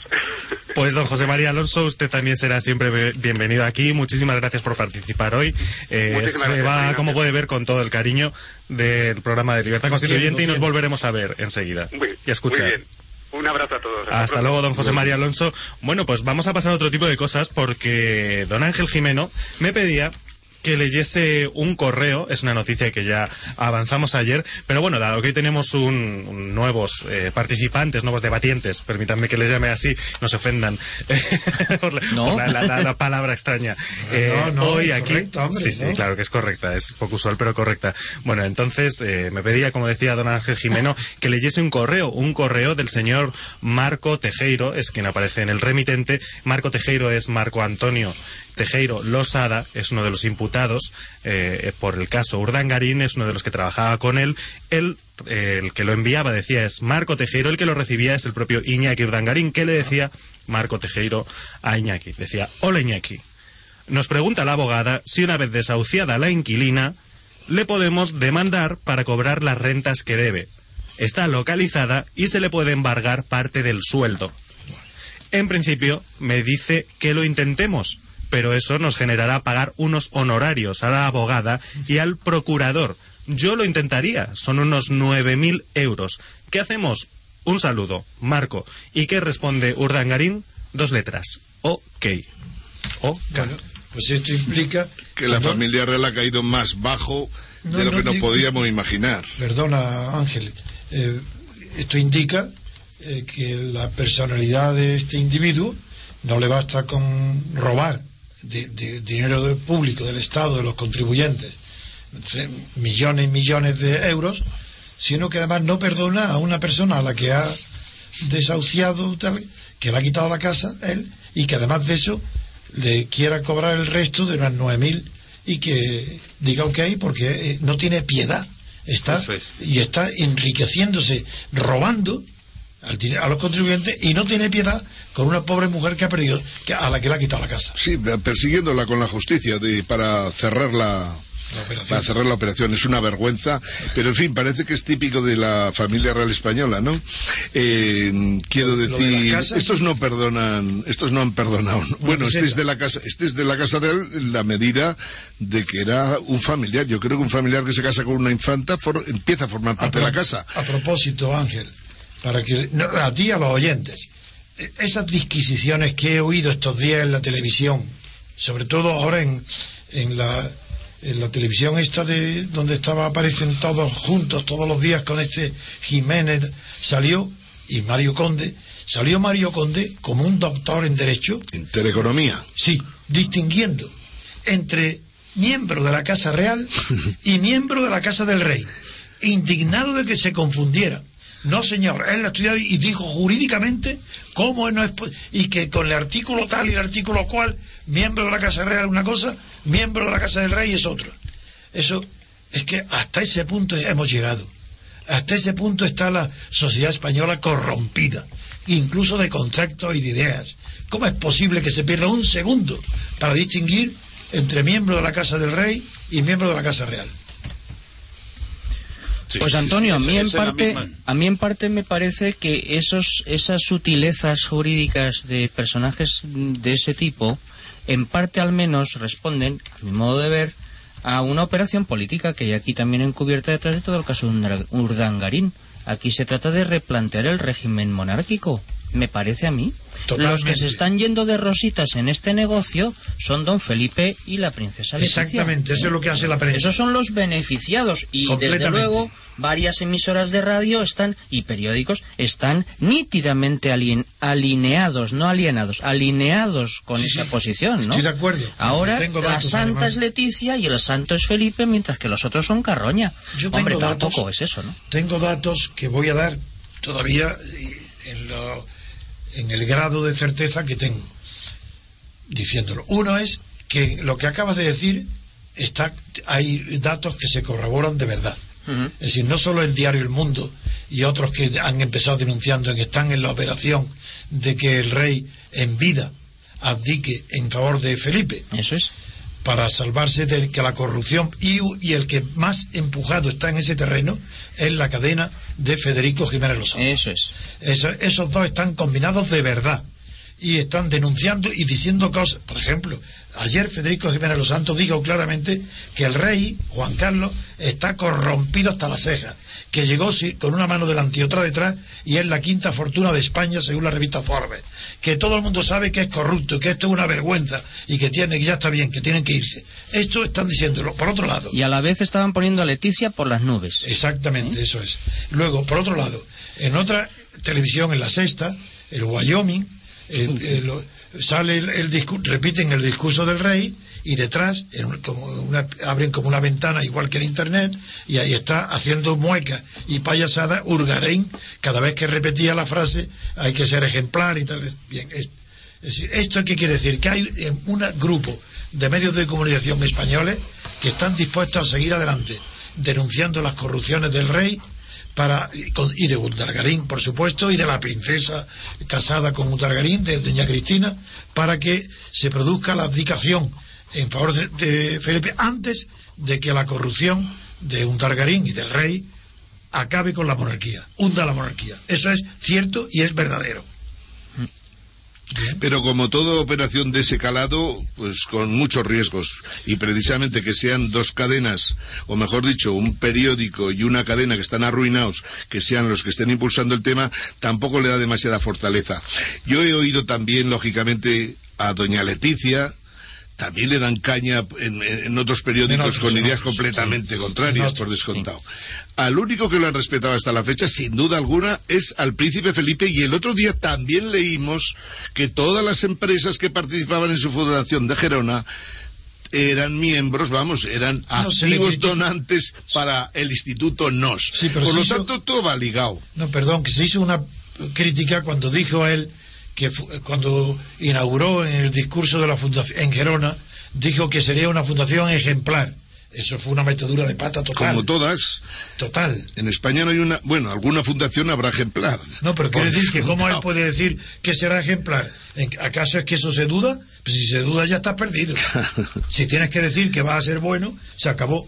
Es que ya ha terminado. En realidad todos los ingresos de la fundación, todos los miembros de la misma, todos están en todas las operaciones que hoy además están discutiéndose en los juzgados. Por lo tanto es muy complicado que una fundación que tiene los mismos miembros que, la, que la paralela una sea perfecta y la otra sea una fundación corrupta. Pero tengo otra información que os quedaréis un poco extrañados como yo me quedé. Un periodista de los mejor informados de España mm, anoche me llamó para decirme que qué pensaba yo de la operación Aznar. Y yo, yo no sé de nada de la operación Aznar. Dice, ah, ¿cómo? ¿Que no lo sabe? Está preparando, él está preparando, quiere la República. Quiere ser presidente de la República. Digo, Aznar. Pues, hombre, siempre, siempre le ha gustado la idea. Tan enfado hasta con el rey. Lo he visto, bueno. Al rey no, lo ha tragado. nunca, nunca. Y ha sido uno de los. Eh, me lo ha dicho de verdad, en serio, no como broma uno de los mejores periodistas de España, sin duda. ¿eh? Oiga, lo de Telemadrid ligado a Aznar con veleidades de este tipo, eso todo encaja. Yo espero, yo tengo otros medios, ya, ya llegaremos a eso. yo tengo medios políticos mucho más fuertes y poderosos, pero eso se exhiben en el momento oportuno, antes no. Está bien. Pero, no, la verdad al, hablar, al hablar de, de, Aznar, dice como presidente de la República, ¿qué tipo de presidente? ¿Como ah, la República como la República Alemana? ¿Presidente como el alemán o como el italiano? ¿Que no sirven para nada? No lo sé. En fin, él no sabe nada, él no sabe política, él, es un ignorante. Lo más curioso, perdón, don Antonio, lo más curioso que está ocurriendo en España es que de un año a esta parte, a hoy, nada más en un año, estamos oyendo cosas que no habíamos oído claramente en 30. En la prensa, el día que Televisión Española empieza a hablar también de esto, entonces creo que se habrá acabado ya el régimen de barras. pero lo cierto, pero lo cierto es que es una, esto eh, está deteriorándose a una velocidad demasiado rápida y, es y, eso es lo que trae por descontado que seamos incapaces de resolver problemas. Otra de las noticias que viene hoy en prensa, una noticia que trae hoy Europa Press eh, y que no sé si les sorprenderá, eh, desde luego no tanto como esta operación Aznar, eh, pero bueno, el titular sería y es un abogado denuncia a la infanta Cristina por las actividades de Aizón. Sí, sí, lo Eso ya lo habíamos oído, sí. Y, ayer mismo presentó la denuncia, efectivamente. Y tiene toda la razón para hacerlo, porque es contado. Pero aquí lo más sorprendente de todo lo de hoy es que a usted lo hayan invitado a Telemadrid a hablar. Porque como si le invitan a Tele, a Tele, a Tele 1, entonces quiere decir que ya hay una operación de gran calado en no, España. cuando me inviten a Tele 1 es, es, para decir que hay una alfombra roja ahí para que vaya a pasearme, lo cual me negaré porque yo no quiero cargo alguno. Pero desde luego, a la Tele 1, si voy es porque ha caído la monarquía o está a punto de caer. Pues dentro de lo que hay por ahí, la televisión española eh, dentro de lo mal, mal, mal, mal y, cómo desinforma toda la televisión en España, tanto la autonómica como las nacionales o las de las digitales, Televisión Española seguramente tiene los los periodistas, digamos, más neutros que pudiéramos llamar dentro del contexto en el que se mueve. La 1, ¿no? La Sí. 1. La 1 es la televisión ideal para estar con la señorita esa, Ne- ne- neutros son ese- neutrales. esa que, es- que cuando ve a uno del Partido Popular le, le producen urticaria, pero que está por las mañanas a las 9. Ana Pastor, una grande, hombre. Ana Pastor es una gran Una periodista grande. y esa es la que le tendría que entrevistar a usted. Sí, bueno, vamos a ver. Pero casi mejor sería que fuera Belén Esteban. Sí, cuando ha dicho que es una Entonces hay que irse, Por Dios, hay- hay que Antonio, irse- no hay digas eso. con el de Plan- hay que irse con el amigo Lara para estar con la Esteban, me No, parece. ¿no? Esteban es la- ese es el genio de la televisión. Y ¿no? ese, y ese es el género neutro. Ese es el- Claro. el- eso debe ser neutro, Ese debe ser el género neutro. Muy bien. Seguimos. A ver, Puro noticias, comentarios. Muy bien, vamos con más noticias. La verdad es que eh, se acaba de ir, como se incorporó un poquito más tarde Lorenzo Alonso, no sé si tiene algún comentario que hacer al respecto de la bajada de la nota de deuda que nos ha propinado Standard Poor's. Bueno, eso casi mejor Ángel que sabe más de esas cosas. Bueno, lo que yo quiere- sé, yo sé de la, de la emisión de deuda, pues bueno, lo que ha tenido bueno ahora, independientemente de que haya sido un- toda una operación monetaria de esa de gran envergadura, pero el hecho de que el Tesoro español haya cogido casi un 10% de las necesidades de financiación que necesita para todo el año no está no está mal. Nada mal. Se ha aprovechado la ocasión a un tipo más o menos aceptable, pero bueno, eh, que detrás de ahí está todo el- toda la parafernalia que prestan el dinero, como lo saben, al 1% para prestarlo después al 3 y pico, pues es un negociazo. Así que, Exacto. ¿Cómo para- van a ¿qué, necesidad, ¿qué necesidad tiene la banca española de dar créditos a los particulares? No, no, no. no, El crédito, vamos, Ya está, que está vayan clarísimo, ¿no? Ya querrían dárselo, lo que pasa que no pueden de ninguna manera. Y no, bueno, no, lo, de- qui- no quieren. lo, lo que está pasando en estos momentos en Europa es que, vuelvo a decirlo, que Estados Unidos se aleja de Europa. Estados Unidos Claro. ayudó a Europa últimamente. Pero Obama está ligado. No puede, ¿eh? Europa, eh, Obama a. Obama le interesa que Europa no vaya demasiado mal. No quiere que vaya bien porque va en ellos su cargo. Pero a Obama no le va mal haciendo amistades como está haciendo y acuerdos de comercio con los países asiáticos, pero a lo bestia, como está haciendo en estos momentos.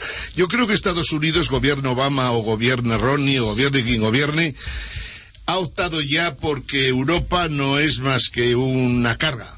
Y por lo tanto se están alejando bastante de Europa. Pero saben que una crisis europea del euro a- a- a- le afecta indefectiblemente al dólar. No, pero eso ya está corre- esto ya está el que no haya una crisis de esas radical que de la noche a la mañana nos encontremos con que el euro ha caído, eso yo creo que lo tienen ya prácticamente controlado. Lo que no tienen controlado es que el euro se vaya deteriorando. Lo que no tienen controlado es que el tratado europeo se convierta en algo interesante. Todo el mundo es consciente, ese tratado que se está preparando ahora en la cocina es una farsa, como decían el otro día en la cuarta página del país el amigo, el, el escritor Paul Kennedy. Y con mucha razón. Como dice él, este tratado está pensado, estaba pensado solo para tres países, que eran Francia, Alemania y Inglaterra, que eran los únicos que realmente Inglaterra, pueden decir, Inglaterra pueden decir no interesada, ¿no? A Inglaterra no le interesa porque, eh, porque había una serie de disposiciones que de alguna manera le hacían perder soberanía a Inglaterra. Hasta ahí podían llegar.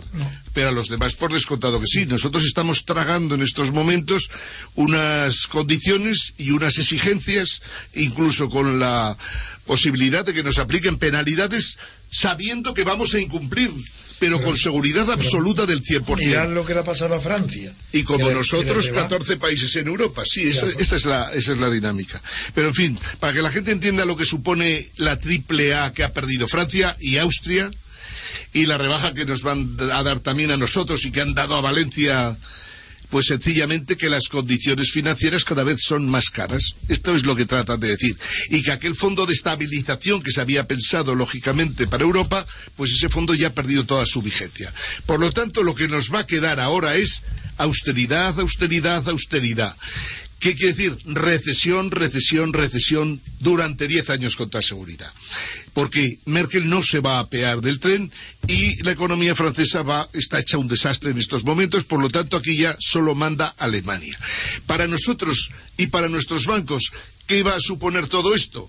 De momento nos van a seguir re- renegociando la deuda, no es nada especial. No se pueden permitir el lujo de que España no pague su deuda y entre en default en estos momentos. No se lo pueden permitir.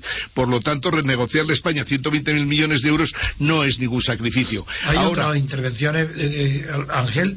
Perdón. Pregunto, ¿hay otras intervenciones pendientes? Digo por el tiempo.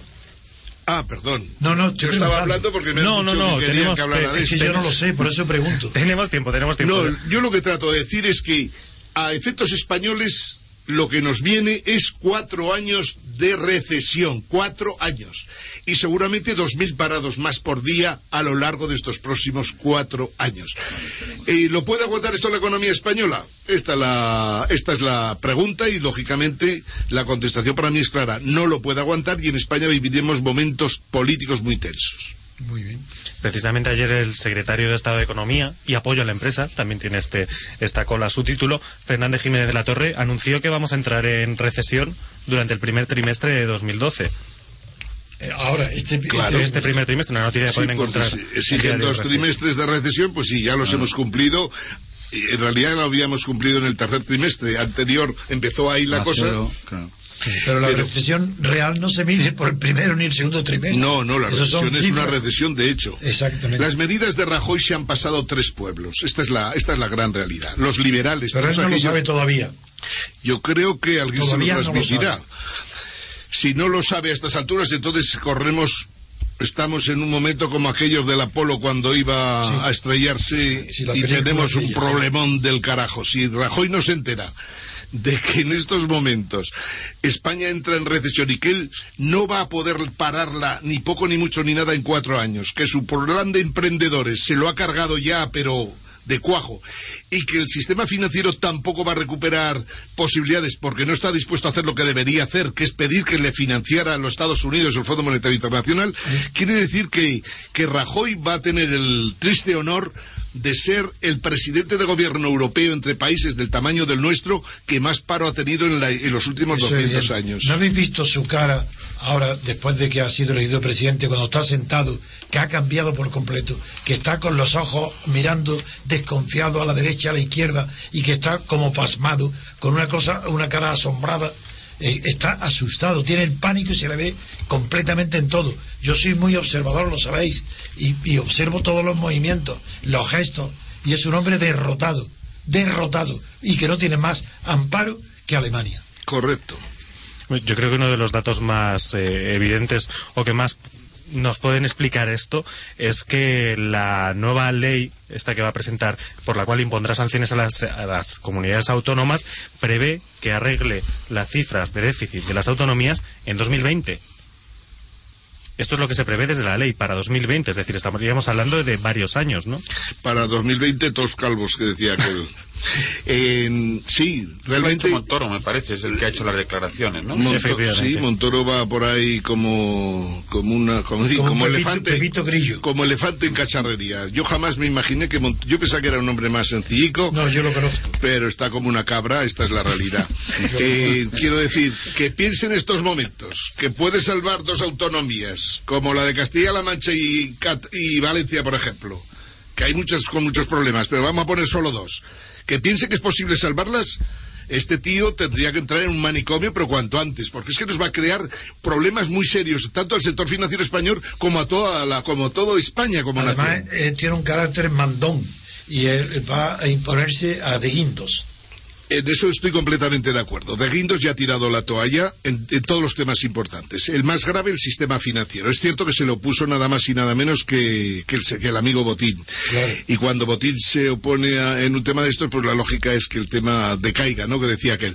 Pero el problema que tiene De Guindos es que ya empieza a decir cosas que hasta molestan. Por Pero yo me ejemplo, gustaría oír ahora a, a mi amigo José, que no lo oigo hablar, y porque Ángel es tremendo.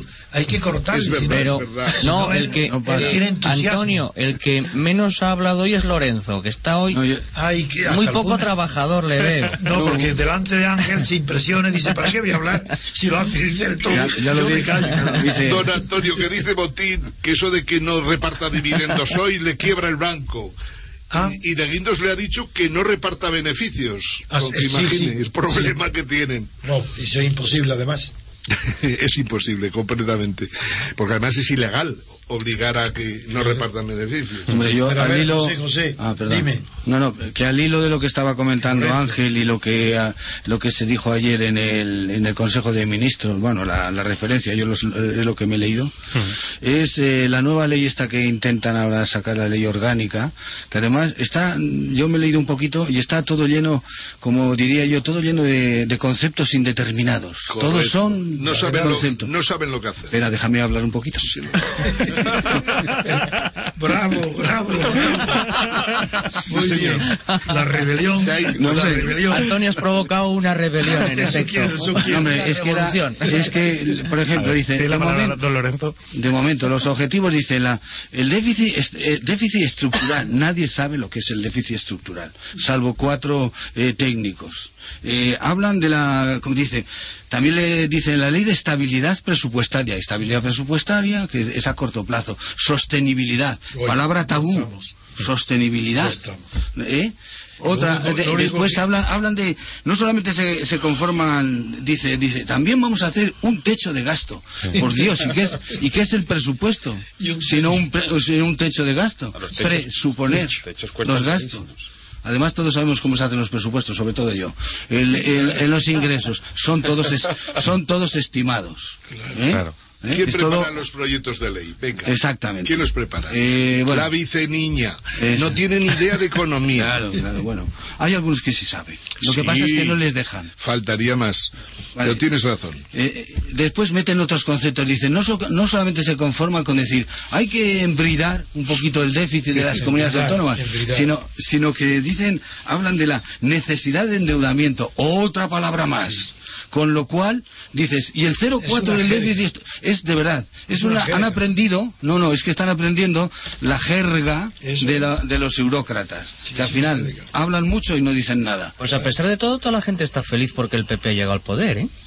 Todo No, mundo feliz. No, no, Pero la ya gente ya está Yo, feliz yo sigo viendo gente así. Ayer me encontré con un vecino que me lo soltó sin más. Sí, Por hay. fin se ha ido Zapatero y tal. Sí. Bueno, pues nada, bendito sea Dios. Yo creo que esta gente va, va a cortar. Todavía no han aterrizado, ¿eh? Lo Todavía mismo no han a aterrizado. costa, a costa de, de- de deprimir, pero van a cortar, ¿eh? Van a cortar el, el déficit algo. Los liberales del Sí, PP están todos que dicen que han pasado la línea roja 10 pueblos. Pues la línea roja, Y otra- acabamos, de, otra- acabamos de pasar nosotros la Sí. línea roja del tiempo. Lo siento muchísimo, don Lorenzo. Se animó al final y, No, y ya sí, no Ha nos sido quedó estupendo, tiempo. hombre. La rebelión. Mis, discu- mis disculpas por haber No, hablado. no, si es No, no, por, no, por Dios, no, no, A mí me encanta oírte. Les, despi- les despido a todos, don José Escandel, muchísimas gracias por Buenos venir. días. Don Ángel Jimeno, muchísimas gracias por intervenir. Saludos a todos los radioyentes. Don Lorenzo Alonso, muchísimas gracias y mil perdones por cortarle. No, hombre, no, no, no, por Dios. Yo he estado escuchando bien. Don José, tomando María, nota. don José María Aguilar, muchísimas, Muchísimas gracias, gracias. que le voy a contar por estar aquí. Muchísimas gracias a todos los que han intervenido y han animado eh, este sábado. Don José María Aguilar, que ha organizado el programa de hoy, por supuesto, el sábado, con informativo internacional y regional. Y, como no, eh, saludar y despedir a don Antonio García Trevijano. Muchísimas gracias. Abrazos a todos. Pues con esto no quedamos. Adiós, repúblicos. Abrazos a todos.